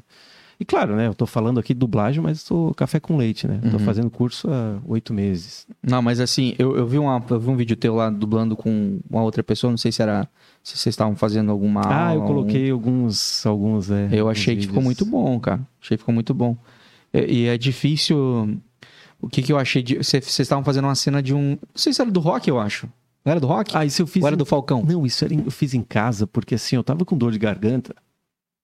Aí eu acordei de manhã e fui mandar um negócio da rádio, minha voz tava assim. Eu falei, pô, minha voz tá grossa, dava pra gravar um, né?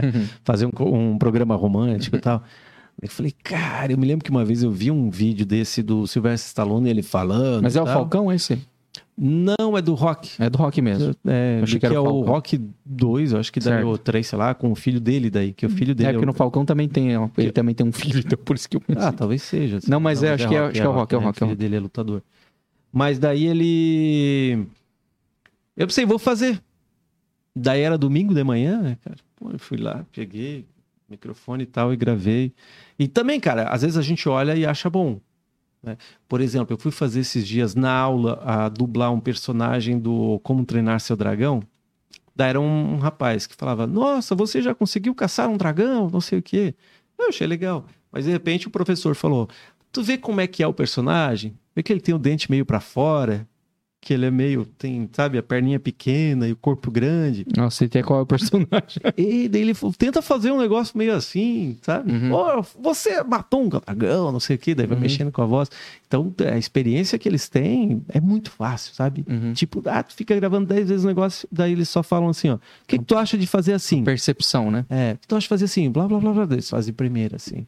Mas é, o cara que, que, que teve esses dias do Ed Murphy, ele é dublador há 40 anos. Dublador há 40 anos. Você tá Então, tu louco. Imagina. Tem uma história inteira ali no banho. Não cara- tem como. Tu olha um cara desse e dizer assim, Esse cara conheceu o Herbert Richard. Não, imagina, dublou tudo que tu imagina, né? E, ô Rick, mas eu ia falar sobre isso. A, a cena que eu vi você dublando lá era do, do, do rock, mas o. Eu acho até mais difícil, acho, né? Porque, primeiro, é tradução. Não, você não tá dublando de alguém falando na mesma língua, né? Porque a galera não sabe, né? Muita gente não sabe, mas um filme quando é gravado, por mais que seja na língua original, o ator muitas falas ele tem que dublar ele mesmo, né? Porque o áudio não é perfeito da, de diálogo, filme nacional. principalmente externa, mas até de gringo, Cara, né? é, e a gente teve filme que a gente foi dublar trechos, né? Não um filme. Assim, trechos de filme na aula que os. Cara, eu não sou ah, o cara do inglês, né? Mas quando alguém fala good morning, hello, né? Tipo, shut up, qualquer coisa assim, tu sabe o que, que significa. Uhum. Mas dublar desenho japonês, cara, tu tem que ir olhando no número ali, ó, o que ele fala, porque, cara, blá, blá, blá, blá, blá, blá, tu não sabe, Uhum. não, não faz ideia do que é. Uhum. Então é, já é mais difícil. Daí a mulher, a- até a professora falou: a gente acha que, né? Mas às vezes vocês vão dublar filmes japonês, japoneses, filmes coreanos, sabe? Então é russos, chineses. Não, acho que o desafio tá. ideia. Acho que o desafio tá aí. Eu ia te falar porque pra mim, na minha percepção, é, já achei muito bom, porque eu acho difícil dublar pessoas, porque tem uma, uma embocadura real, numa outra língua, né? Porque aí é um outro idioma, ainda você tem que fazer a palavra caber dentro da, Uhum. daquela embocadura.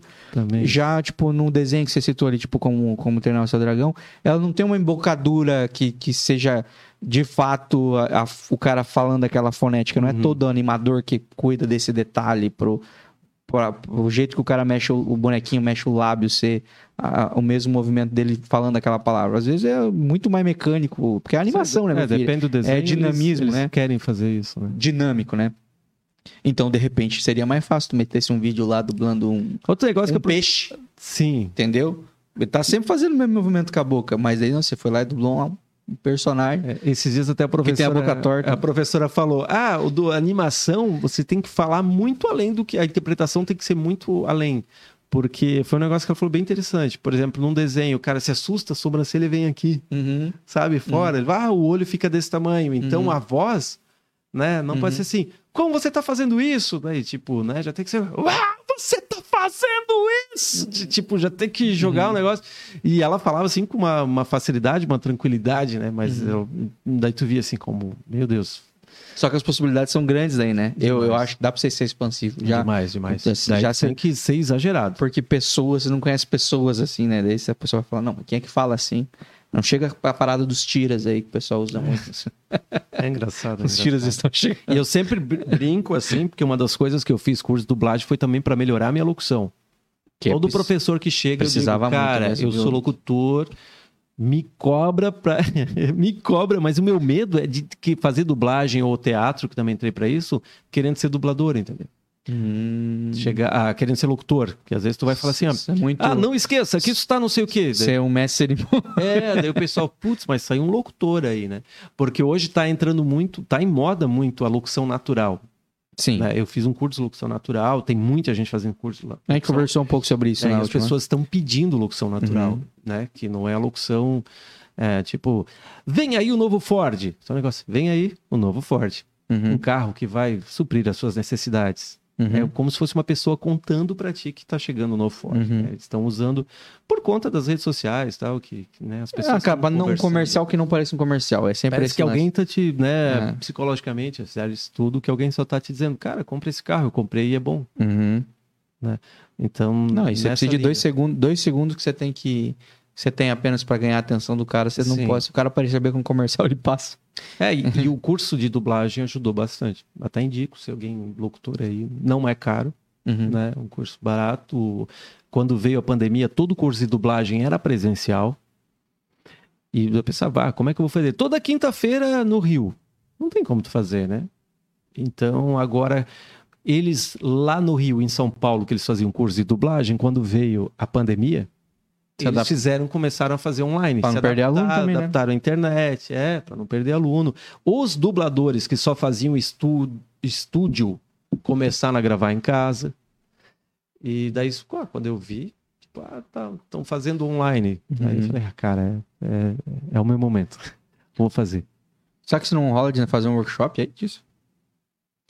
Trazer algum dublador pra É. cá. Pô, é uma, hein? Talvez as pessoas tem se interessariam. ator, né? ator tem bastante aqui em Joinville, né? Dá com pau, inclusive, né? Uhum. E de repente é, É. um. Trazer um dublador pra fazer um workshop na cidade. Podia ser bom até pra ele vender o curso Tu é dele o cara depois, dos né? eventos mesmo, hein? É boa, é boa. Já, já teve uma visão que eu não, pensei até hoje.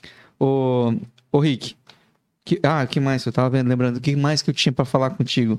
Que tu vai, vai, vai rolar uma festa onde tudo que, que, que é. Tudo que já tocou em algum momento no seu radinho, nas suas, play, nas suas Cara, melhores e piores eu, playlists. eu não usei o termo rádio contigo, mas é bem isso. Essas músicas que tocaram na rádio de banda de uma música só, eu vou fazer dia 10 de março no Porão.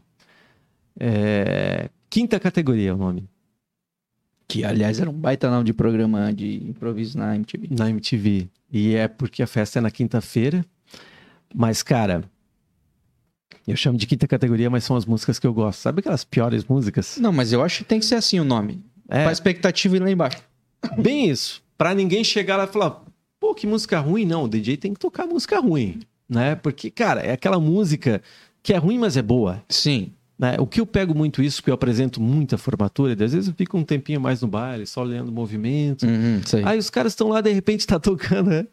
De repente tá tocando, sei lá, Los Hermanos, Ana Júlia, de repente começa a dança um- da mãozinha. dança da mãozinha, daí de repente toca Vando, você é luz, é raio, estrela aí, daí a galera toda Daí canta, toca um daí Maia. termina isso, cara. daí toca lá, sei lá, papo de jacaré, toca, né, aquele Mambo Number Five, e todo mundo dança e a galera não tá nem aí, né? Então daí tu fica, pô, mas o cara acabou de cantar um rock. Cara, eu vi uma vez que tocou Vando, eu até filmei isso, mas faz, faz um tempo, né? Foi antes da pandemia ainda. Terminou Vando, a banda começou Sweet Child Mine, Guns N' Roses. Bah. E a galera que tava cantando. esse gap, cara. A galera que tava cantando Vando até o final. É a estrela, ah, meu iaiá, meu ioiô. Daí hum, começaram a fazer. E do daí- nada um daquela evidências pra época- arrebentar o coração da turma. Daquela época, eu, eu já pensei, evidências é um hino, né, cara? Tem que ter, né? Ah, vai ter. Não, daquela época eu já pensei, cara, um dia eu quero fazer uma festa assim. Porque formatura tem que ser convidado formando, né? Nossa, eu tô até imaginando Rick todo nada baixando o volumão assim, só deixando só. Tu tá convidado pra ir lá. Que vai ser Festa- Dia 10 de março. 10 de março. Isso vai no porão da Liga. Vai ser um dia depois do feriado. Um dia depois do feriado, 9 de março, na cidade. Quinta-feira. Quinta-feira, dia 10 de março, no Porão da Liga. Vocês podem entrar no Simpla, simpla.com.br ou no aplicativo do Simpla, tá lá, quinta categoria. Só procurar lá. Vai estar você e o quinta- Sérgio. Sérgio Paralelo. Hum. Sérgio é meu parceiro também. Gente boníssima, cara. Ele já falou, cara, já separei umas músicas que vai ser. Até o DJ Bino me encontrou lá no porão esses dias e falou: Cara, por que tu não me chamou pra festa? Eu falei: Não, então vamos pra festa. Ele falou: Não, Uhum. essa eu não, não tenho data, mas na próxima me chama, que eu tenho uma seleção. Uhum. Que daí o cara sabe, né? Que é aquela Uhum. seleção que começa a tocar às três da manhã quando o pessoal tá bêbado já, né? Uhum. Mas daí a galera já vai preparada com o psicológico, né? Eu quero ouvir essas músicas aqui. né? Qual que é a do porão lá, cara? Vocês estão. Você tá, tá tocando lá também? Então, entrei em sociedade lá, eu e o Luciano, né? A gente tá. O porão é na frente do bombeiro? Isso, atrás do Teatro da Liga. Na verdade, ele é embaixo do, do, do palco da, do Teatro da Liga. É onde tem, tipo, uma parede meio rachadona, assim. Isso, isso. É esse pedaço ali? Isso. E ali, ali embaixo, lá, lá atrás, né? Lá no, no final. É atrás, por exemplo, tem o, a liga, tem o palco da liga, só que atrás, embaixo do palco é o porão. Cara, tipo, a casa, eu sempre fui Eu apaixonado fiz pelo uma. porão. Eu apresentei uma live lá. Mas não sei se era no mesmo lugar. Mas foi lá dentro da liga, mas era um lugar assim. Tá, então provavelmente era o, era o porão, que é um lugar, eu, eu sou, sempre fui apaixonado, porque, cara, é um negócio é, bem Cavern Club, assim, sabe? Que louco. Cara, tijolinho, tem história aqui, né? Então, própria liga, né? É, e a gente tá lá, eu e o Luciano, mudando algumas coisas, né? E tipo, né, eu mexendo na decoração, até mandar um abraço pro Carlos Polvani, que tá Ah, cara, isso tá, é um tá, tá me ajudando aí com o negócio. Falou: não, não, vamos botar um negócio pra botar umas guitarras na parede, não sei o quê. Ah, o chairzão de marca Ah, maior, né? Polvani, né? Então daí ele falou: não, fica comigo. Que Daí- o Povani vem aqui? Tu, tu acha, Rick? Muito mala, né, cara? Muita estrela. muita estrela. Ele Não, tá na rádio? Ele tá na Povani- rádio, Povani não? Cara, eu não, não tenho acompanhado, mas deve estar Tava na ainda. Mas o Povani, cara, chama ele aí. Ele Ele- deve ter história também, né? Meu senhor. Esse tem história. E o Polvani, ele era quando vocês fizeram o, o, o Garage Band lá, no Band, lá no Didi, ele era um dos jurados, né? Hum, do do Garten também. No Garten também. Eu, eu sou Olha, ele cara, me chamou assim, pra eles, conversar depois no Garten, assim, é. foi da hora demais. eles me chamam de, de para ser jurado de banda, mas assim, ó, eu escuto e penso, pô, essa banda é boa. É, tá- alguma coisa está errada, né? Eu Mas isso é muito que bom. É, como ouvinte, né? Isso como é ouvinte de ótimo. música. Tipo, ah, a vida toda ouvindo, é, sei lá, Charlie Brown, Skank, Barão Vermelho e hum, qualquer coisa aqui de abelha, capital inicial, tu percebe que alguma coisa está diferente, né? Uhum. Mas o. Como é que é? O, o Polvani, cara, ele via umas bandas tocando e falava, cara. A, a quarta corda do baixo tá um tom abaixo. Eu olhava e falava, cara, eu não consigo escutar o baixo na música, sabe? Ele falou, não, tá um Baixo tom é aquele, aquele que tem. ah, é aquele, aquele instrumento aí. Aí ele falava, o Povani realmente tem um conhecimento, cara. Que louco, né, Não, cara? cara, é monstro, cara, monstro. Eu já te falei isso, não falei, vou falar agora no ar aqui, ó. Chegar outro festival, me chama pra ser jurado. Ah, e a gente tá, tá, tá. Tipo, esses dias eu falei com o pessoal do Didi, vamos fazer. né? Aham. Que assim, eu tô no porão, mas o Didi é cliente da rádio, né? Então, tipo, a gente. Eu Ah. falei pra eles, não tem nada, tem público pra todo mundo, assim como tem rádio pra Uhum. todo mundo, né? Daí eu falei, vou fazer de novo o Garage Band. Ele, calma, calma, calma, que está voltando da pandemia, precisamos se organizar Uhum. ainda, né? Porque eles. se- Se eu não for jurado, me chama pra apresentar. Um dos dois pode me chamar, que eu Cara, faço com, Pode com gosto. certeza, vou. Sabe que eu- Me que- cobra. Aquele ambiente lá foi demais. Aquele Cara, foi legal. E é legal tu tá ali vendo. Eu não Cada- fazia ideia como era antes, assim, mas eu achei animal. Tipo assim, ver a Tio Taus conseguiu juntar tanta gente que a gente, era, a gente já tava bem no começo daquela época. E, e as, a galera das escolas lá, né? Tipo, da arte maior, jun- nossa, juntando uma baita galera, assim, sabe? E, pô, é, a certo que não é fanbase ainda, porque é muito. Seria muita pretensão dizer que é uma fanbase. Hum. Mas você juntar tanta gente que gosta, torce por você no lugar, cara, a atmosfera fica muito top, cara. Cara, e era o som, vocês estavam. Eu não sei quanto tempo vocês ensaiavam, quanto tempo ensaiaram, mas estava muito afinado, tipo, todo mundo. Os sabe? moleques são bons. Os moleques... É, mas era, mas, mas não é, mas às vezes um time tem várias estrelas no time de futebol, só que não estão sincronizados, né? É, ou entrosados no futebol, mas vocês ali estavam demais, cara. Que bom, bom ouvir isso. Isso faz bem palmo dos meninos quando eles ouvem isso aí. Cara, e sem contar o talento, né? Tanto que logo depois eu indiquei, né, pra tocar numa Sim. live, né, de... Nós perdemos, nós perdemos um dos prêmios lá de. de- que era, era um evento do Miller, que ia ter na época, que era parceiro de vocês também. E fomos também tocar lá. Então foi. Perdemos, mas foi bom. Ganharam no Garten, E ganhamos lugar na sequência. fizeram a live lá do Jack também. Conseguimos lançar uma música graças àquilo. Então foi. ah, Cara, tudo aconteceu do jeito que que acontecer. Foi muito bom. Muito bom. E os meninos estão nativos aí de volta, vão lançar música nova em breve. E o nome, é, no Tio Thousand, 2000. o nome, né, Tio, Tio Thousand, né, que é de 2000, 2000. É uma sacada muito boa. É, né? Muito. Demora pra chegar nesses nomes, mas quando chega é bom. então é isso, tá, galera? Convidada aí pro quinta categoria, dia 10 de março. No porão, No ingressos no simpla.com.br. Vamos lá, vocês vão se divertir. 20 reais e já com as taxas, tá? Porque geralmente o pessoal vai comprar 20 reais com a taxa da... Então, na verdade, o ingresso é 18 reais, com a taxa fica 20 do cartão, né? Show. Então, é no máximo 20 reais. Show de bola. Vão cantar, se divertir, de repente até dançar e encontrar pessoas que têm um gosto peculiar como o seu por algumas músicas, por alguns hits. Cara, é, a gente pelo jeito tá indo pros minutos finais? Não, Não? de forma Ah, alguma. tá. Nós estamos indo para um momento especial. Ah, então tá. Vamos lá. Por quê? O que tu ia falar? Não, cara, se fosse minutos finais eu ia agradecer. Ah, tá. Tu ia Cara, fazer aquela mas conversa deixa, deixa eu até agradecer, assim, a oportunidade, cara, de tu estar me convidando aí de novo. Né? Eu fico feliz. E não cara. vai ser a última Eu me vez. sinto importante, me sinto famoso, sabe? Não, Cara, é eu que sou. Cara, não, mas às vezes tem umas coisas. ah, Eu sou meio assim. Desse, esse tempo eu, eu cheguei lá no, no, no- num prédio e a luz se acendeu. Eu falei, poxa, sabe? É luz de presença, né? Daí eu falei, poxa, acendeu só pra mim. Nossa, você tá doido. cara?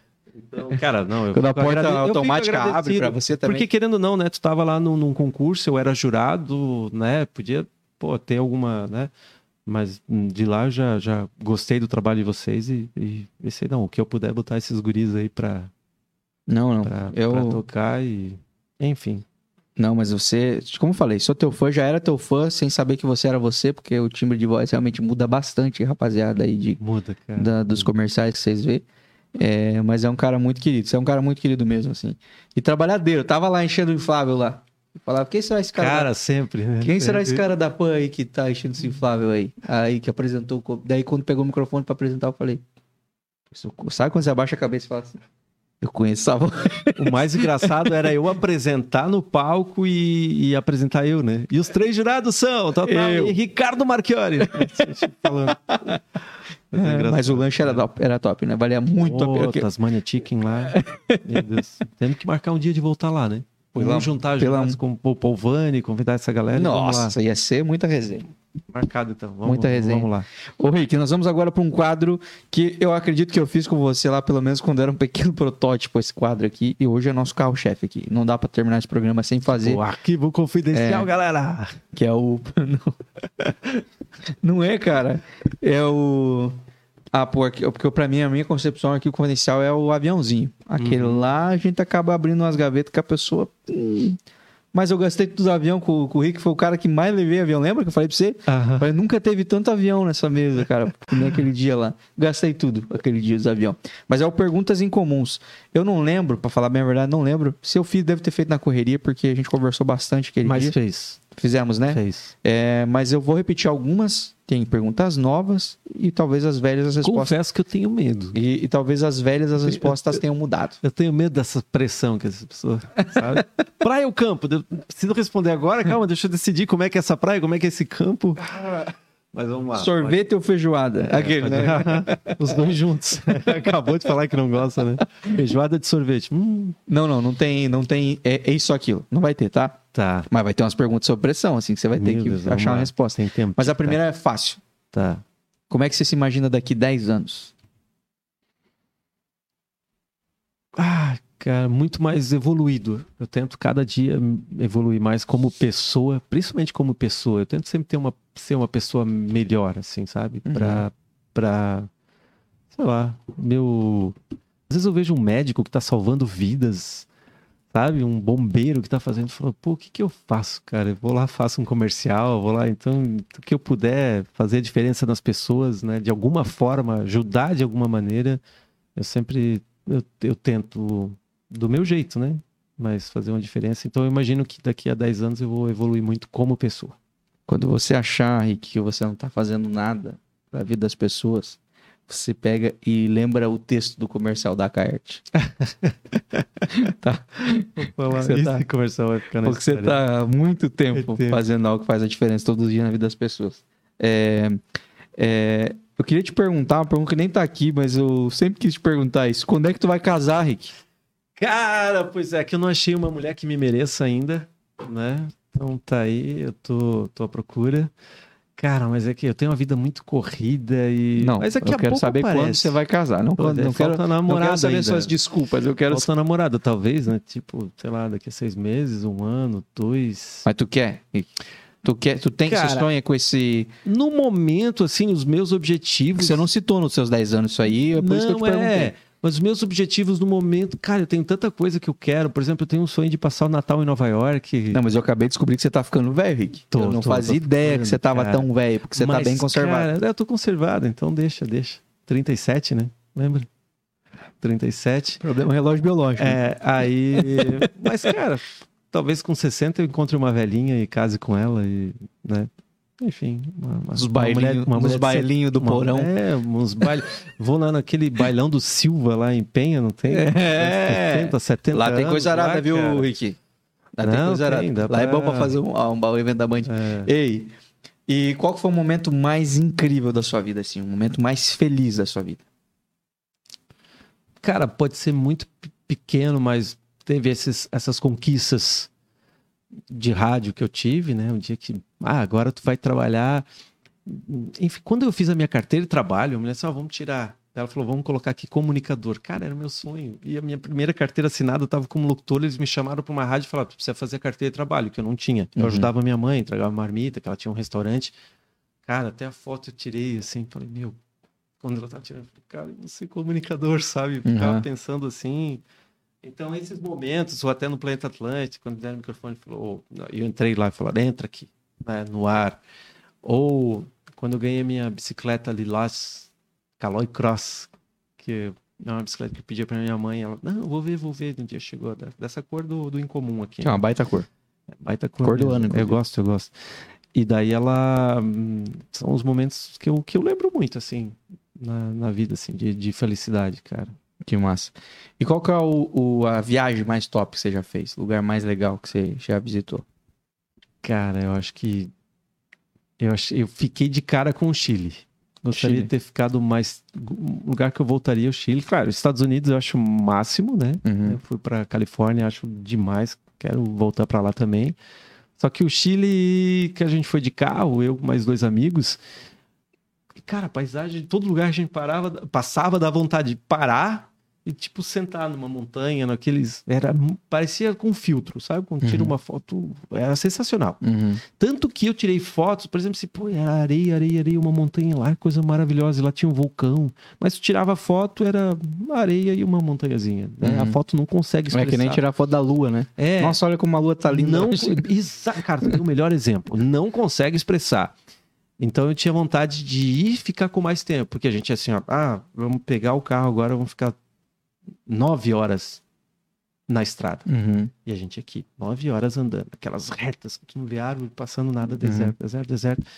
Mas às vezes eu, eu vejo alguma foto alguma coisa e penso, ai, não tá de. Às vezes, sabe quando tá muito estressado e pensa, pô, imagina se eu estivesse agora no Chile, botar o carro no canto assim, sentar naquele deserto, aquele vento assim, ficar. Sabe? Então é um negócio que eu tenho, tenho vontade, assim, também, de, de voltar pro Chile. Legal. Com mais calma. E qual o lugar que você não conhece ainda e você gostaria muito de conhecer? Nova York. Tu não, você foi pra Califórnia? Não, pra, não foi pra Nova York? Não fui para Nova York. Não, não fui para Nova York. Porque, é claro, é, os Estados Unidos é gigante demais ali, né? Eu podia ter ido para Vegas, que é próximo, né? Uhum. Mas. É, Não, eu digo mais pelas pontes aéreas, não faço ideia como é que funciona lá também. né, é no não, país. mas eu não, não fui. Mas ainda tô, tô querendo ir já para Nova York faz tempo. Tá tendo umas promoções aí, cara, depois da pandemia, né? Só precisa agora levantar um dinheiro, né? Não, e o, e o dólar tá uma delícia. É, apresentar formatura, gravar comercial, ser chamado para podcast, isso tudo dá dinheiro. Pelo menos, né? ô, ô, Rick, se você pudesse definir, cara, o que te motiva a viver e qual o teu propósito de vida, qual que você diria que é hoje? Não que você gostaria que fosse, qual que é Uhum. hoje, assim. Hoje eu, gosto, eu quero causar isso no mundo ou nas pessoas. Cara, hoje é realmente essa história de, de, de eu querer fazer a diferença na, na, na vida das pessoas, de alguma forma ajudar, né? Tá nesse mundo para, como eu falei, né? Eu vejo os médicos, vejo né, os os voluntários, as pessoas Médico é um negócio que estuda muito. bastante, né? Pra ajudar, Tem que Deus. estudar muito. Tem que estudar muito, tem isso. E mas cara, eu acho que pra mim assim, né, também o que, que me anima é esse negócio de, de não saber o, o que mais vem pela frente, né? Porque o mundo também ele evolui bastante coisa, né? Eu fico de caras quem morreu antes de, de conhecer isso aqui, né? É, louco. Quem, sabe, morreu antes de saber que dá pra fazer uma live e das pessoas, qualquer lugar do mundo pode assistir. Não, sabe? porque não existe mais distância, né? Eu fico imaginando o que vem, sabe? Tipo, se tivesse uma máquina pra viajar no tempo, no passado ou pro futuro, meu, eu ia pro futuro, sabe? Muita gente fala, ah, eu queria viajar no passado pra ver como é que era. Tenho essa curiosidade. Eu queria muito viajar pra daqui a 100 anos e ver como é que tá o mundo, sabe? Não, 200. eu não, não, não, não. Quer ir passado? Não, não queria, não quero. Nem futuro, nem passado. Não, não, não, não. Cara, eu queria. Não, não, passa- essa- Ah, é que passado você consegue escolher uma data, né? Quero Ah, o ir. futuro também. É, mas tu não sabe o que vai acontecer, é, né? porque você Tu pode, ir pra, pra 100 anos e ficar em chocão, assim, que não tem nada, né? Já pensou, tu chega aquele deserto, daí tu vê a Estátua da Liberdade só, o- não tem? Aquela loja da van que existia, né? Barra Velha. Você tava fazendo um, da- fazendo um hang, um hang assim. Cara, É, é, não- tem isso, mas... mas é, as, ó, viagens, cara, nós estamos tomando coca. Ah. mas a gente ia tomando um vinho, nós estava conversando o quê aqui, né, cara? Ei, cara, e eu se, se eu tô com alguns amigos e a gente resolve falar de ET, de viagem no tempo, meu, nossa... aí Nós vamos falar de viagem do tempo daqui a pouquinho. longe. Mas antes, vamos para uma outra viagem. Tá. Você recebeu a notícia agora. Uma triste notícia de que você só tem mais 24 horas de vida. Qual que é a primeira coisa que você gostaria de fazer? Você vai, tipo, não, preciso sair daqui e fazer. Cara, eu ia pegar uma moto daquelas grandes e potentes, ia sair no, no asfalto, na adrenalina da velocidade, assim, sabe? Curtindo a liberdade. Um cara radical? Cara, eu já pulei de paraquedas e de bug jump, mas é um me, cara radical? mas não me considero. Não, não. É, mas sabe aquele que pula assim, ah, vai, tipo, mais, é, enfim, não... Mas pular de paraquedas eu pulei sozinho ainda. Eu, eu pulei sozinho. uma vez eu comi manga e logo em seguida eu tomei um copo de leite. Cara, eu, eu subo a escada rolante do shopping sem colocar a mão no corrimão. Muito Isso é radical. isso é radical. Cara, é, então. É, eu faria isso, porque daí os caras assim, meu, morreu, mas aí só tinha 24 horas, né? Vamos, Também tem isso, vamos, vamos apimentar essa pergunta. Tem, tem isso. Você recebeu a mesma notícia, 24 horas de vida. certo? Só que Bem otimista, né? Só que é, tem coisa nessa vida que a gente não fez, porque a gente tem tempo ainda, né? A, a gente tem bastante. A gente não tem 24 horas. Eu acho que a gente tem mais. Então tem coisas que a gente fala assim: não, isso aí eu vou uma hora eu vou fazer. Uma hora que der isso aí, eu quero uma coisa que eu quero fazer é isso aí. Existe alguma coisa que você não quer morrer sem fazer? Ai, tanta coisa, cara. Nossa, que eu quero fazer antes de morrer. Tipo assim, bem que você já citou duas coisas que provavelmente muitas pessoas diriam, ah, pular de bang jump, pular de paraquedas, duas coisas que, não, cara, isso aí, É. Cara, uma coisa. Ah, cara. Ca- tu tinha que me- meter um guri, cara, Cara, um marquiorinho. Marquiorinho.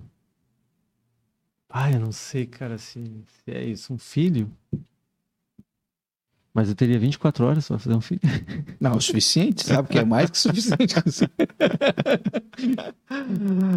Eu tinha que correr pra achar alguém também. Cara, mas é. Eu queria fazer. Pô, eu falei pra ti que eu sou demorado pra essas coisas. Mas é o tempo todo, estamos, graças a Deus, no podcast. É, um podcast, né? Uma vez eu vi um vídeo de um cara descendo uma, um asfalto curto, uma rua de asfalto curta, assim, na Suíça, de long. Sabe? Eu falei, cara, isso é uma coisa que eu queria muito fazer. Uhum.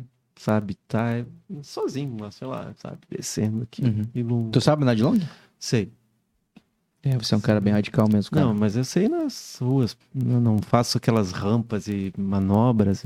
Eu tenho no meu carro que eu sempre paro, às vezes, em algum lugar, às vezes vou viajar. Ah, aqui dá pra andar. Daí eu fico olhando um pouquinho, põe no carro e vou pra não me atrasar. Legal. Eu já tive já, mas eu achei muito adrenalina. Descer e tal. Achei. É, existe algo do, do qual do que você se arrepende muito de ter ou de não ter feito? Cara, eu me arrependo muito mais de não ter feito as coisas do que ter feito. Porque eu sempre fui muito comedido assim com as coisas, eu fui muito na minha cabeça prudente, né? Então, muitas das coisas não sei se eu me arrependeria, mas eu sou um cara que muita, muitas oportunidades ou coisas que apareceu, eu falei, pô, talvez isso não seja certo. É melhor, na, sabe, na Uhum. dúvida não ultrapasse. Uhum. Sei se é que eu vou fazer isso. Acho melhor não. Mas você lembra de alguma assim específica? Algum fato assim, tipo.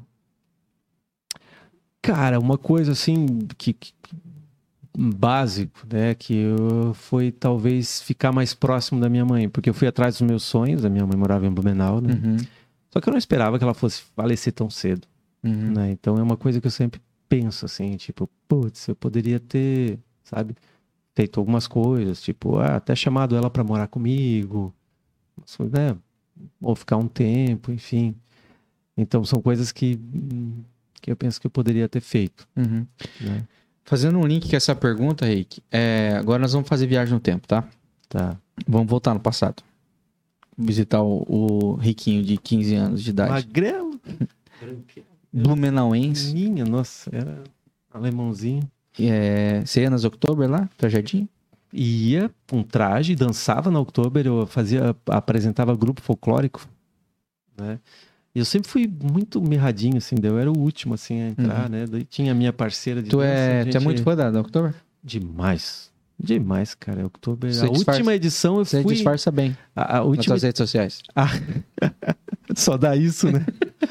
Boa. Na última edição eu fui nove dias, cara. E assim, ó, tu Eu sabe, nunca fui, Rick. cara, eu cheguei preciso assim, ó, a apresentar a formatura, sair do Square meia-noite, ir pra Blumenau, chegar lá uma e meia, uma e quarenta e ficar até as cinco da manhã e voltar pra Joinville. Você tem muitos trabalhar. amigos lá? Cara, não, não. Tem, vivi lá até os 19, só que daí eu fui perdendo contato, Uhum. contato. Tem os amigos de infância, mas assim, de 10 anos, que Pô. eu tinha 11. Podia ser meu guia lá, né? Na moralzinha. Nunca fui. Cara, dia que quiser ir, vamos lá. Adoro Blumenau, cara. Aproveitar que, você tá que clima, que clima. Vamos lá, a gente passeia. Levo lá me pra, pra tomar chopp. Eu, não, traduz eu, as não, palavras. eu não tomo chopp. Eu Também não sei não. falar alemão. Tu Também também não bebe? Ah, mas então tá. Eu fui na Oktober, tipo, eu vou nove Não, mas dias. culinária alemã é braba não, demais. sim. Fui nove dias, não tomei uma gota de chopp, mas Eu não... tomava um chocolate quente no final sempre. Baita, vamos, vamos. É, então tá valendo. Pô, gente vai... Melhor ainda, porque eu não me, não me irrita também, porque quando a gente bebe mais me irrita um pouco. Cara, e, é, porque lá tem fila pro chopp e tal, né? Mas eu fico, cara, tô tocando aqui, eles param aqui, eu escuto uma música no outro pavilhão, eu corro pra lá, daí fico lá pulando, daí corro pra lá, e fico... porque eu não danço assim, dança, dança, né? Numa Mas dança balada, alemã- Não vai, mas alemã é só pular, né? É que nem rock. É alegria. Rock, tu vai dançar rock, é pula, pula. Mas beleza, vamos voltar para nossa conversa aqui. Visitamos o, Rick, o Ricardo Marchiori com 15 anos de idade. Chegamos lá com a máquina do tempo. Você e você tem, você 15 tem anos. 30 segundos para falar algo para esse gurizinho. Cara, isso é louco, hein? Só que sem as viagens, de, ah, isso vai estragar a linha do tempo. Esquece essas paradas, gente. Não tem teoria nenhuma envolvida. Ah, eu não posso dizer nada, porque senão vai criar uma é- linha do tempo secundária que vai, Ah, vai eu não um- ia nem importar se alguém falasse, volta no tempo, e, só que se tu falar, se tu aparecer, vai dar um. Eu, disse, eu vou aparecer, vamos. só pra ver. Mas enfim, eu, né, hoje, Ricardo, se eu voltasse quando tinha 15 anos, eu ia dizer pra mim, né, acredita no teu sonho, ou nos teus sonhos. né? Muita coisa eu consegui, acredita em ti. Muitas vezes eu não acreditei em mim ou no meu potencial. Eu ia dar esse aprendizado pra mim. né? Cara, começa a acreditar mais em ti, confia mais em ti. É, Eu falaria, nunca fica um, um adulto chato. Porque é uma coisa que, que eu botei na cabeça que nunca ia ser e, e, sempre e tento isso, sabe? Quando alguém fala, oh, na minha época era boa tal, eu pensar, eu nunca vou falar isso, sabe? Né? Porque já Você tô fala vivendo- isso o tempo todo. Tu? Ah, então tu é um velho chato. Eu sou. Cara, cara eu, eu falava isso pra mim, porque minha mãe tinha um mercado, um bar. Era em L, assim, os caras bebendo e fumando. Sou fumante passivo desde os sete anos de idade, né? Porque, Quem não era nos anos é, 80 minha mãe e 90, fazia outras né? coisas e deixava eu ali no bar cuidando. Cara, aqueles velhos eram tão chatos, eles reclamavam de tudo. Daí eu sempre falava pra mim, cara. Eu Era uma competição de quem tava pior, né? eu me lembro, quando, quando eu ficar adulto, eu não vou reclamar de tudo, cara. porque ele sempre falava que o mundo era melhor, que não sei o que e tal. Na minha eu- época eu- era bom. É, eu evito isso. Quer ver quando alguém fala, pô, essa juventude de hoje tá perdida. Pô, cara, a juventude tá melhor do que tá aí com tecnologia e tal. Então eu falaria isso. Pra mim, o Ricardo de 15 anos acredita, vai atrás dos seus sonhos E arrumar uma namoradinha. né, e vai casar. Cara, engraçado que a minha mãe sempre queria que eu fosse padre. E eu dizia, não, eu não quero ser padre, porque Ainda- padre não pode casar. Nossa, olha só. Tu vê, né? Acho que foi uma praga dos padres que, Desculpa ouviam a falar isso, né? que você deu. E acabei não casando, cara. Ô, Rick. E aí, você tá voltando pra, pra nossa máquina do tempo, que era 30 segundos, a gente, você passou um pouquinho. Passei E, a máquina estourando. até aquela- e aí, você tá voltando pra máquina, o, Rick- o Ricardinho perguntou, e como é que nós estamos lá no futuro? E aí, você conta que você é garoto propaganda, que você Quem diria? é coordenador de duas rádios potências nacionais, aí Que louco. tua, tua, tua voz e teu rosto tá por todas, todos os cantos. Você acha que ele ia ficar em choque? Você acha que ele ia se surpreender? É, é, eu acho que ele esperava que eu tivesse mais dinheiro. né? A gente sempre imagina isso, né? Mas, enfim. Eu. Cara, eu, eu ficaria feliz se eu recebesse essa notícia. Não pelo fato de, meu, olha onde eu cheguei. Não, mas é que, cara, eu sempre dei valor para pequenas coisas. Até hoje eu sou assim. Às vezes meus amigos falam, cara, eu comprei uma fita de LED de 5 metros, daí eu fico em casa girando e mudando a cor, daí eu passo ela nas, nas coisas e fico ali olhando, tipo, pô, um adulto, né, cara? Eu podia estar com coisas muito mais importantes. Mas eu acho aquilo máximo, cara. Daí tem um controle remoto que tu muda a cor do LED. Pô, tá aí, cara. Daí eu fico em casa brincando. Então, Que dá pra mudar, dá pra mudar a frequência que pisca, né? Que é tão legal isso, né? cara, eu, eu sou fã Eu uso LED. pouco essa função, mas eu, eu LED, acho cara. E assim, é, tem coisas que eu em casa, que, pô, eu tenho um, um gravador de mão que eu gravo às vezes as coisas, mas cara, eu gravo, daí eu vou editar com uma qualidade, sabe? Ah, eu sei lá, eu me impressiono com, com coisas, com coisas simples assim, sabe? Uhum. Às vezes tem coisas que acontecem assim. Ontem eu cheguei em casa, né, pra sa- sair da rádio, fui lá no porão um pouco, cheguei em casa do carro, tava chovendo assim, daí eu deixei um pouco, pensei, ah, já vou trocar de roupa e tal. Mas a chuva caindo, assim, eu penso, cara, que coisa maravilhosa, sabe? Tá ali e. chove E é- mais naquela rua do porão que outras ruas da É. cidade. E eu vou te falar, e a gente às vezes não, não pensa, por exemplo, agora numa pandemia, né? Quantas pessoas que não sobreviveram, quantas pessoas que não chegaram à nossa idade, sabe? Uhum. Né? Na adolescência eu tive amigo conhecido, né? Da escola que morreu, e quantas, né? Uhum. ou pessoas. Eu uma vez fui de, de fui numa rampa de, de long e rompi o, o tendão ali. Aí tu pensa, cara, uma coisa, andando de muleta, sabe? Uhum. Fiquei ali uns três meses assim, cara. Daí tu pensa, pô, é um detalhezinho, né? Lá no pé, então, pra gente estar ali andando, pra estar correndo numa chuva, podendo trabalhar, podendo falar, podendo ver. Então a gente é muita coisa dando certo pra chegar nisso. Uhum. Que tipo, o corpo humano, se tu olhar assim, ele funcionando, cara. Uma vez Uhum. eu fu- fiz uma ressonância completa, assim, cara, eu li aquela chapa, né? Que eles. Uhum. Falei, cara, é muita coisa que pode dar errado aqui. Uhum. É muita coisa. Por isso que é difícil fazer um Android, viu? É muito difícil fazer um Android por causa disso aí. E na vida é muita coisa. Então, se a gente, nós dois estamos aqui, cara, tu pensa quanta coisa que a gente, desde a nossa infância ou até hoje, a gente foi, foi privilegiado para Uhum. chegar até aqui, cara. Com certeza. Então, isso é meio que mágico, assim. É louco mesmo. Oi, que eu vou fazer uma pergunta que pode soar até um pouco óbvia, mas vou fazer mesmo assim. A maioria das coisas óbvias não são óbvias. Sempre penso isso. É, se existisse horário de visita no céu, quem que você queria visitar? Ah, minha mãe. Alguma pergunta foi óbvia? É, tá. Isso é óbvio pelo momento, mas poderia. Eu perdi, tipo, a minha mãe, as minhas duas vós, que, eu, que eram muito próximas, e a minha madrinha, né? Uhum. Que eram as mulheres da minha vida, assim, né? Que Porque louco. quando eu era é, criança, as férias, ia passar com elas, Uhum. né? Então. Eu lembro que. Eu lembro que acho que foi na, na, na primeira temporada você compartilhou que quando você veio fazer o teste da Atlântida, ela veio junto, não veio? Meu, minha mãe veio Ficou junto esperando. aqui. Cara, tadinha, tinha tanta coisa pra fazer. Ela ficou num, num- numa lanchonete ali na frente do Miller, que até hoje tem do lado do Tintão, nunca esqueço ali, né? Que vende caldo de cana. Ficou sentada ali por seis horas, cara. Pra depois eu dizer, olha, eles pediram pra eu ficar aqui. Dela, ah, então, sabe, tá Uhum. com uma mochilinha, eu vou pra casa, amanhã eu trago alguma coisa. Ela nunca tinha vindo pra Joinville de carro. Uhum. Nunca, nem eu, né, Joinville. Então ela pegou, voltou, ela olhando as placas, assim, quando a gente tava junto, ah, deve ser aqui e tal. Então, um negócio que só mãe, né? Eu não entendo. Tenho amigos que viraram pais ou amigas que agora são mães, elas falam, cara, não, não consigo te explicar. Tu vai ter que ser. Não entendo, porque o esforço que ela fazia, eu já com 20, 22 anos, entendeu? Uhum. Mas é um negócio que É uma outra parada, né, meu? É uma coisa divina eu mesmo. ia agradecer nessa visita por tudo isso. Que bonito, cara. Mas ela. Se você pudesse, Rick, escolher uma pessoa, qualquer pessoa da história do mundo, da humanidade, viva ou morta, real ou não, pra sentar e tomar um café, quem você escolheria e por quê? Cara, acho que Einstein. Bah, baita café. Cara, Ainda mais que tu gosta de alemão, tu é... Cara, mas é que, pô, imagina o que, que ele evoluído naquela época, né? Hoje, tipo, eu não consigo ter um discurso 1% do que ele tinha procurando coisa no Google. Ele não tinha isso, né? zero, mano.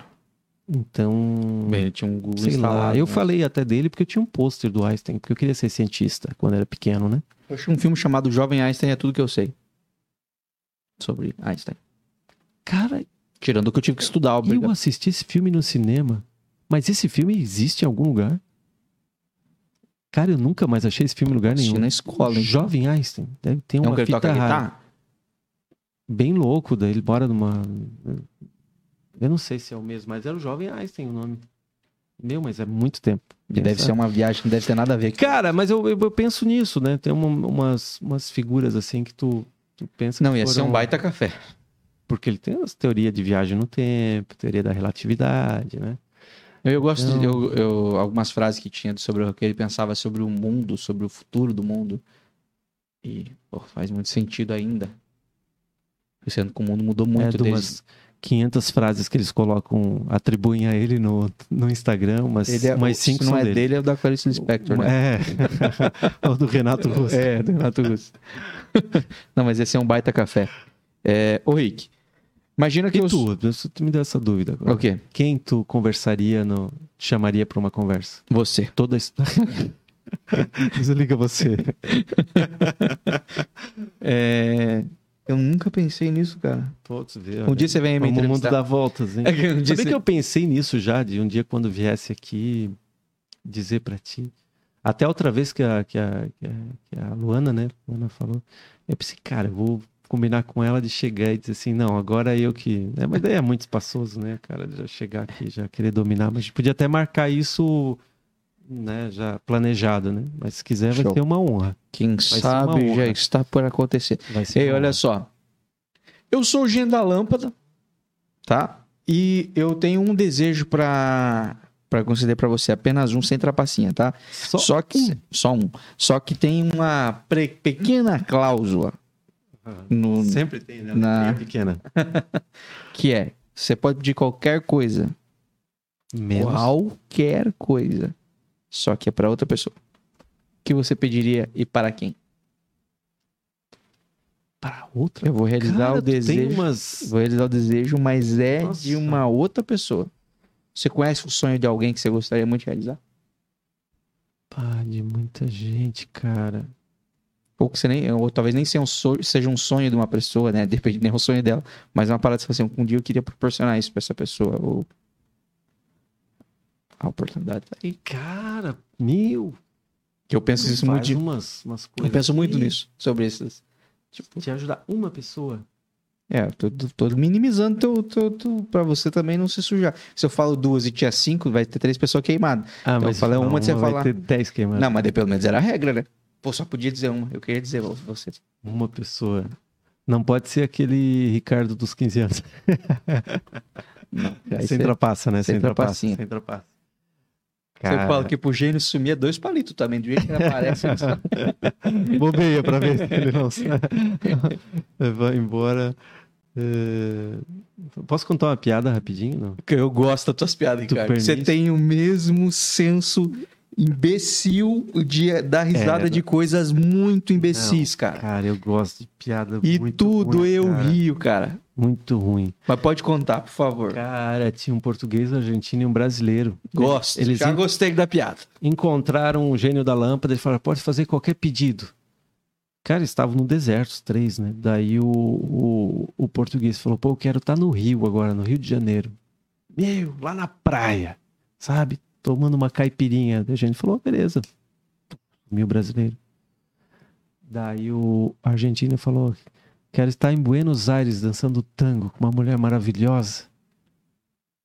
Aí o tum, Aí falou português, e agora teu desejo? Falou, ah, eu não vou ficar aqui sozinho, traz os dois de volta. Era só três. Esse aí é o Rick Marchiori humorista, gente. Cara- em breve, os melhores palcos stand-up do Brasil. Tentei fazer stand-up, né? Te falei, né? Cara, é um, porra, ajudar alguém. Um Rick. Cara, ó, tem um cara que eu vejo que se esforça bastante. Poxa, eu, eu penso que se eu ganhasse na loteria, eu ajudaria ele. Não ajudaria, entraria de sócio e investiria, que é o, o Rodrigo Aguiar. Que é um cara que já foi DJ e tal, ele tem, ele tem uma gráfica. Pensa num cara esforçado que trabalha bastante, né? Mas é um cara que tem um coração maior que o dele, assim, sabe? Uhum. É um cara que, pô, eu nem devia estar falando isso publicamente, mas hoje, se, se- se tu fala assim pra ele, cara, eu quero adesivar minha parede aqui, mas eu tô quebrado, cara, mas é meu sonho. Ele vai dizer, não, adesivo de graça pra ti, sabe? E, cara, ele perde dinheiro com isso, assim. Uhum. O cara tem um coração maior que ele e é um cara muito esforçado. Daí eu sempre penso, pá, se eu ganhasse, assim, milhões na loteria, eu ia dizer pra quem tá aqui, ó, cara, me dá uma porcentagem desse teu trabalho aí que, sabe, eu Uhum. vou ser teu sócio, né? Não vou te dar o dinheiro, mas, tipo, mas eu pediria pro gênio, talvez se fosse, né? Ah, o gênio, tá, cara, dá o, dá o dinheiro pra ele ou dá uma oportunidade, porque Uau. esse bicho é esforçado. Achamos alguém, viu? Não é tão É, ele é difícil assim. esforçado. Mas, claro, né, muitas outras pessoas que eu ajudaria, né? Mas, enfim, tu me quebra, né? Ei, ô Ricardo, como você foi um, um- um bom menino, como diz o Papai Noel, como você foi um cara que foi generoso, você pensou no outro, demorou bastante, mas você chegou lá, é, achamos alguém pra fazer uma boa ação, eu achei bonito, eu vou conceder um desejo teu também. O que, que você quer pedir pra você? Pra mim, coisas possíveis do mundo, assim, tipo, não pode ser, Não, quero ser pode- imortal, não, né? Pode. Viajar no tempo. Pode, eu sou gênio, cara, eu posso fazer o que você quiser. Poxa, gênio. não se acha também, né? Vamos lá, é, pô, o que eu poderia pedir agora, cara, Ser imortal deve ser xarope, eu já vou dar um ser. toquinho pra você. eu queria saber todos os segredos do mundo. Tudo. Tudo, tudo, tudo. Eu queria. Eu, da onde a gente vem, pra onde a gente vai, como a Terra surgiu, como te- saíram os dinossauros, quem aconteceu o quê, o que. Tudo, tudo, tudo. Segredos do mundo, assim. Deus, universo, sei lá. Tudo. Anjos, sabe? Vida após a morte. O, a- planetas, quantos habitados, quantos habitáveis, quantas. Quantas. Tudo, cara. Ia ser sensacional. É um baita pedido, A hein? cabeça ia ficar desse tamanho. Mas eu ia pedir isso. né? Não ia pedir. Ah, dinheiro, não sei o quê. Mas, cara. Imagina tu parar e dizer assim, cara. É isso. O mundo é isso. A vida é isso. Eu tô aqui por isso. Tô louco, mano. Conhecimento ilimitado. É, e não assim, ah, vou ganhar dinheiro com isso. Nada. Você queria Mas saber. Vai saber. Imagina, cara, porque a gente não sabe, né? O próprio a história ah, fez Adão e Eva, o que a gente sabe, o mundo foi assim e tal. Mas imagina a gente saber a história real como é, porque acredito que a gente não tá preparado para saber. Uhum. Daí tu vê o universo trilhões, tem mais que isso, né? De, que, de estrelas, de planetas e tá a gente ali e a gente não sabe tudo, que- né? Porque é isso aqui, a gente, o que a gente vê do universo é, É. tudo isso, né? Aham. Então, tu imagina saber, saber tudo, assim, que tem em cada planeta, as pessoas, que... é um negócio louco. Então, o gênio tá pedindo demissão agora. Não, tô pensando que vai ser difícil você resolver esse teu. Devia ter oferecido um carro. Cara, tem outra do gênio, outra, outra piada que eu lembrei agora. Vai, vai. Já que a gente tá nesse momento. Que o, o, gênio, o, o gênio encontrou Você, um cara... sofre, você, você, é, sofre muito hater por causa das tuas piadas, não? Que é, cara, é, sim, né? Olhinho pra cima, pessoas as não- pessoas, né? Tá. É que eu dou risada com umas coisas muito. É que tu não falou, né? Muito idiota. Eu né? gosto das coisas que tu posta. Que é muito idiota. Ah, eu gosto pra caramba. Trocadilhos idiotas. Tem assim. coisa que eu dou risada. Cara, esse tempo eu vi o trecho de um filme de Hermano Teu na Terra de Godard, que eles colocaram. Sério, eu fiquei uns dois dias rindo. Que o cara falou assim, ó. É, eu acho que é do Hermano Teu, é. Que ele falou assim. Ele, ele fala pro outro, né? É, você quer encontrar esse cara pra pegar ele? Ele tá dentro de um poço. Tipo isso, deu outro. Poço? Pode. cara, é idiota, mas é muito bom, cara. Se eu pensar que imagine toda uma equipe trabalhando pra isso. Mas enfim. Ah, esse é o tipo de piada que vocês vão ver lá Teve no Instagram. uma, teve uma, uma do gênio chegou pro cara e falou: só tem um pedido, tipo que tu falou pra mim. E o cara falou: cara, eu quero uma ponte que atravesse todo o mundo. Uma ponte que dê a volta ao mundo, assim, que tu pode chegar e dar a volta ao mundo. Daí eu, o gênio falou: não, isso é uma coisa impossível. Isso é impossível de, de, de, de resolver. Daí o. Daí o gênio falou: não, faz outro pedido. Daí o cara falou assim: Ah, eu queria entender o que se passa na cabeça das mulheres. Daí o gênio. Tá, tu quer a ponte com uma ou duas pistas? Pensando bem, pensando bem, eu acho que uma ponte é uma boa mesmo. É uma boa. Então é isso. Né? Saideira. Reta final, né? Saideira. Mano, já tá na hora. Existe alguma frase que é tipo um, um jargão da tua vida, uma, uma frase que direcionou a tua história de alguma forma, ou uma frase, vou ampliar, que você tatuaria, uma frase que você gostaria que estivesse escrito na tua lápide, que fosse, sei lá, cara, a capa do teu livro tivesse, a contracapa do teu livro, da tua biografia tivesse esse, essa frase, enfim, alguma frase que seja pra gente fazer uma Eu já- camiseta. Eu, eu- eu já deveria ter uma frase dessa, né? Pra botar num quadro. Né? Tipo, em casa as Uhum. pessoas têm isso, né? Eu já deveria pensar numa frase. Mas. É, é, vamos, vamos, vou, vou- Tinha, tinha uma, uma, uma- da, quando era moleque, assim, né? Adolescente, nesses 15 anos, que eu gostava do John Lennon. Eu ia te perguntar e falar isso. Sei que é um cara de rádio, o trecho É. de uma música pode falar muito. Que daí já faz. Imagine o mundo vivendo. As pessoas vivendo um mundo de paz. né? Ah, parece meio. Eu falar, "Oh, todo mundo viver em paz, né? Falar bonito, mas parece que ia ser mais gostoso, né? De viver. Ou se o mundo não tivesse violência e tal. Tu imagina, né? Não tivesse roubo. Tu poder. Abre teu carro, deixa aberto. Casa não precisa ter. Trancar a porta, não precisa ter alarme, não precisa ter. Sabe? Imagina Zero fosse- preocupação. Imagina como ia ser mais fácil tudo, né? Porque a gente, a maioria das coisas a gente é por segurança, né? Mas bom, agora se fala, Preocupação. A gente faz. é, olha quando a gente tá evoluindo, se fala em guerra, né? né? E, É isso que eu ia te falar, meu. Já pensou, cara? e as pessoas inocentes vão morrer, porque às vezes o, o poderoso pensou, não gostei disso, vamos fazer uma guerra, né? E vão ser os Tá teus, atrás de uma mesa. é, vão ser os teus soldados e tal. Eu acho que hoje as pessoas, sei lá, né? Então, tem muito motivo também para se irritar, mas eu acho que é, poderia ser isso. Imagine o, as pessoas vivendo um mundo de paz. Acho Da hora. Seria uma, uma frase legal. John Lennon, né? John Lennon. Seu João Lennon. Ô, Rei, do alto de toda sua experiência de vida e todas as coisas que você viveu, teu conhecimento, das frustrações, das conquistas, enfim, de toda, toda a tua vivência, existe algum conselho precioso que você daria? Para mim ou para quem tá ouvindo? Cara, é... tem que eu falo às vezes para as pessoas quando estão com algum problema, que uma vez eu ouvi e achei sensacional. Que no filme da tua vida, tu tem que ser o ator principal.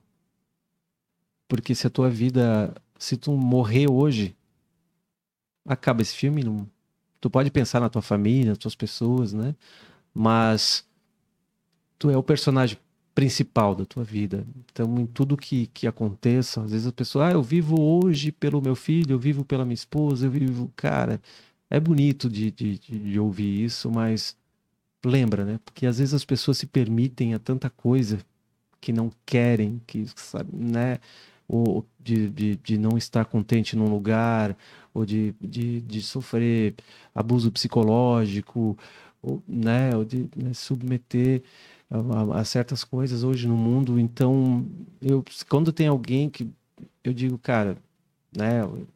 Tu é o personagem principal desse filme da vida, sabe? Não se não seja menos que isso e não deixe que te, te tirem. Porque, cara, vai acabar um dia pra ti esse filme. E, e tu. E não é um negócio de arrogância ou de. né? Mas, cara, eu sou o personagem principal. Posso querer ser o mocinho que vai ajudar todo mundo. Eu não preciso ser o cara que vai ser o bonzão que.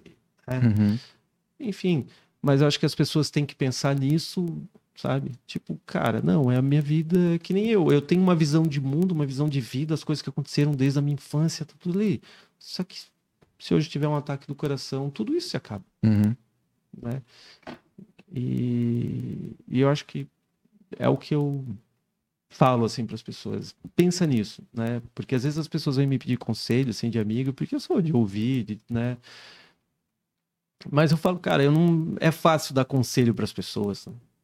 Eu sempre digo, às vezes tem aquela mulher é, que sofre com o marido bêbado há 30 anos, aí a amiga tem um marido maravilhoso, ela fala: "Ah, ontem ele chegou tarde em casa". Ah, termina. É, é fácil dar conselho porque não é tu que vai sofrer as Uhum. consequências, né? Não tem que lidar com isso, né? É, se tu me perguntar hoje, ah, não sei o que, cara, muda de país, vai. Ah, não sou eu que vou ter que morar em outro país, sabe? Uhum, Mudar tudo, né? É, então a gente, eu sempre digo, cara, faz o tu tem na, na mão. Muitas vezes as pessoas que pedem conselho, elas sabem o que é bom e o que não é. né? Uhum. Ela já tem. Mas eu só precisa falar, tá, mas tu pensou que talvez tu vai ter que pagar aluguel lá? Ou, daí tu pensa, pô, não pensei nisso. Só por isso. O né? preço, né? É, mas Perfeito. seja o personagem principal da tua vida e não deixa que alguém te trate como coadjuvante, sabe? Uau. Da hora demais. É muito louco pensar dessa forma, porque você para de ser vítima da vida, né? Você, você assume o controle e também a responsabilidade, né? Cara, isso, esse negócio que você falou de ser vítima. Sempre fui muito de ler livro de autoajuda, audiobook e tal. E realmente é isso, cara. Não põe a culpa em outra coisa. Eu sei da minha vida tudo, é escolhas, né? Uhum. Escolhas. Vida tem escolhas. Se hoje eu não. Sei lá. Se hoje eu ver uma família e dizer, pô, podia. Não, eu que escolhi não ter, Uhum. né? Então não foi uma coisa que. Claro, não vamos generalizar, né? Porque. Ah, sei lá, o cara saiu ali, perdeu as duas pernas e tu fala, pô, foi uma escolha tua. Não é, né? Né? A vida tem.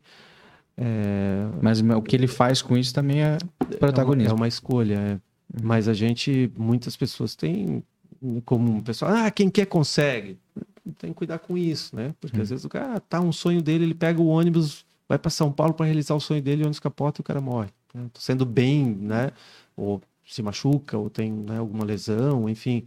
Mas muita gente às vezes põe culpa em, em coisas que, que vão acontecer, né? Uhum. tem que, que é... Então é isso, não, não, não, não, não fazer, colocar a responsabilidade em outras pessoas, Uhum, Não terceiriza a culpa, né? né? Não terceirizar. Ô Rick, e pelo que pelo que você gostaria de agradecer hoje? Cara, é... por estar vivo, É um bom agradecimento. né? E por, por estar vivo e por ter pessoas, né? Na é, comigo, assim, por ter né? amigos, eu tenho poucos amigos, assim, mas tenho muitas pessoas que, que, que eu gosto de pessoas, assim mesmo, sabe? Uhum. Às vezes, quando eu vou apresentar a formatura, eu vou cumprimentar os caras do som, DJ, a galera. Você é tão massa, assim. Eu não sei se eles disfarçam bem, mas eles parecem ficar felizes com, com a minha presença, tá lá, né? E eu gosto disso, sabe? Eu sinto de, de ter amigos e não sair, né? Porque eu acho que eu não criei inimigos no, na vida. Então, isso eu gostaria de agradecer. Uma vez eu vi um.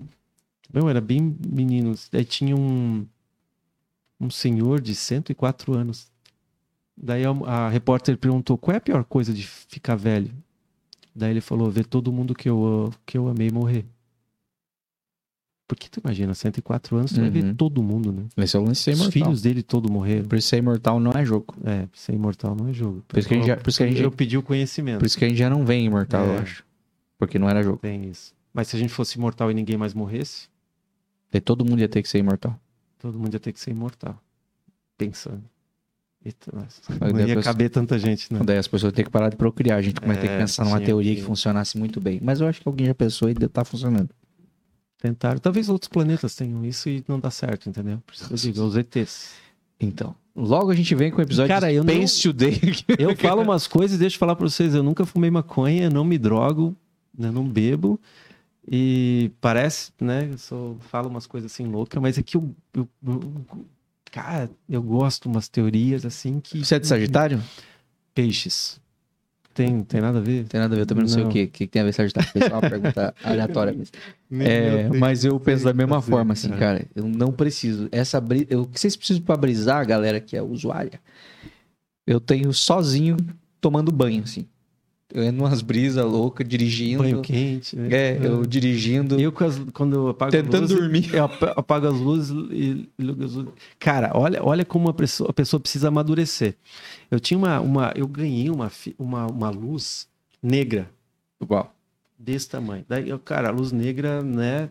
Pra quem não sabe, aquela luz de balada que tu olha, ela fica dessa cor, só que escura, Aham. e teu E dente fica branco. Tudo tal. que é branco Cara, se eu destaca. botei numa extensão, apaguei as luzes da, da casa e eu ficava passando assim, o dente ficava branco, a baga do olho branca, sabe? Cara, e, e ficava tipo, meu, olha só que louco, camisa branca e tal. É, vai ser difícil E- mesmo nós arrumar uma mina pra esse cara. E, eu- e aí eu olhava no espelho, outro dia eu tava lá no, no hospital de, de olhos porque minha vista tava ardendo. Porque é luz ultravioleta e eu botava aquilo no olho e ficava olhando a minha baga do. Meu, mas ardendo. Eu fui falar, a vergonha de falar isso pra oftalmologista, cara. Ela me olhava assim. Tu pensa ela olhando assim, falando. Quantos "O que anos?" Tu fez? Eu, é, eu fiquei brincando, assim, eu via que meu dente brilhava tal. Cara, ela me julgou muito, né? Me julgou muito. Como não? Muito, muito. muito. Ai. Ela falou agora, tipo, ah, o mal já tá feito, descansa a vista, pega esse colírio e para de brincar com luz negra, né, cara?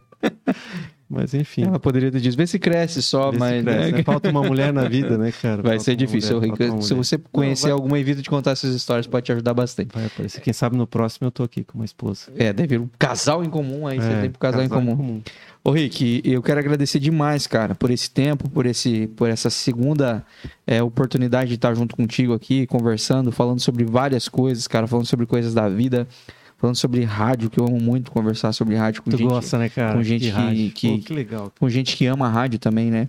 É, É engraçado que quando a gente conversa, como no primeiro, muitas vezes do assunto a gente tá conversando da mesma coisa. Se provavelmente. tu tá entrevistando, por exemplo, um cara que joga vôlei, não é a tua vida, né? Mas Uhum. rádio é a tua vida. É, não como pra você, mas, é- mas é, Mas é. né? assim, Tem, assim. tem muito, muita paixão Como a envolvida. gente falou, isso aqui é rádio. Isso aqui é rádio. Tu vive da música, viveu da música, toca né, em banda, né? Então é música, enfim.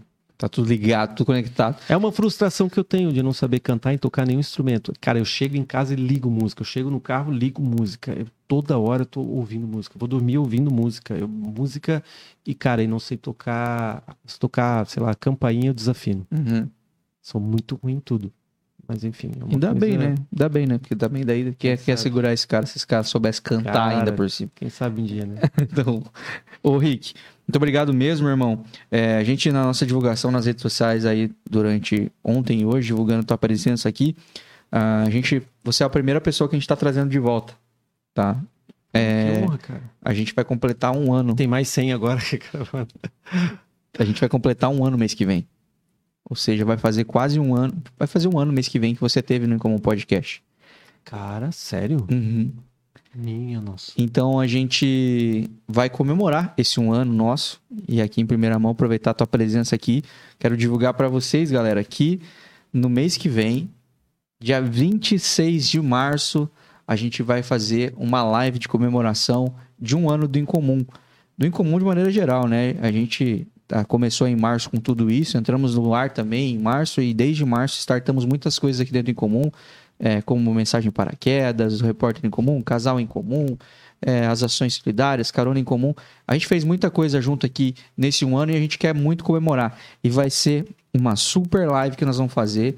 Vai ser um podcast de 10 horas. Serão 10 horas de podcast. A gente vai estar por aqui e de hora em hora a gente vai estar premiando você que vai estar assistindo aqui. Vai ter um prêmio por hora para você que acompanhar. Vão ter convidados especiais, vão ter convidados da primeira temporada, pessoas que passaram por aqui, pessoas muito importantes para nós, para a nossa história, vão passar por aqui. Se preparem, dia 26 de março, salva essa data, vai ser a comemoração, a live premiada de um ano do Incomum, tá? Vai ser o Incomum Podcast de 10 horas. E já que o Rick levantou essa bola, de repente em, alguma, em algum momento dessa live aí, a gente pode fazer um momento onde a gente vai contar um pouquinho da nossa história e de repente o Rick pode ser o cara que vai fazer essa Pena, pena que é um sábado, né? Vai ser. é um sábado. Senão eu ia já dizer pra te fazer essa live lá no porão.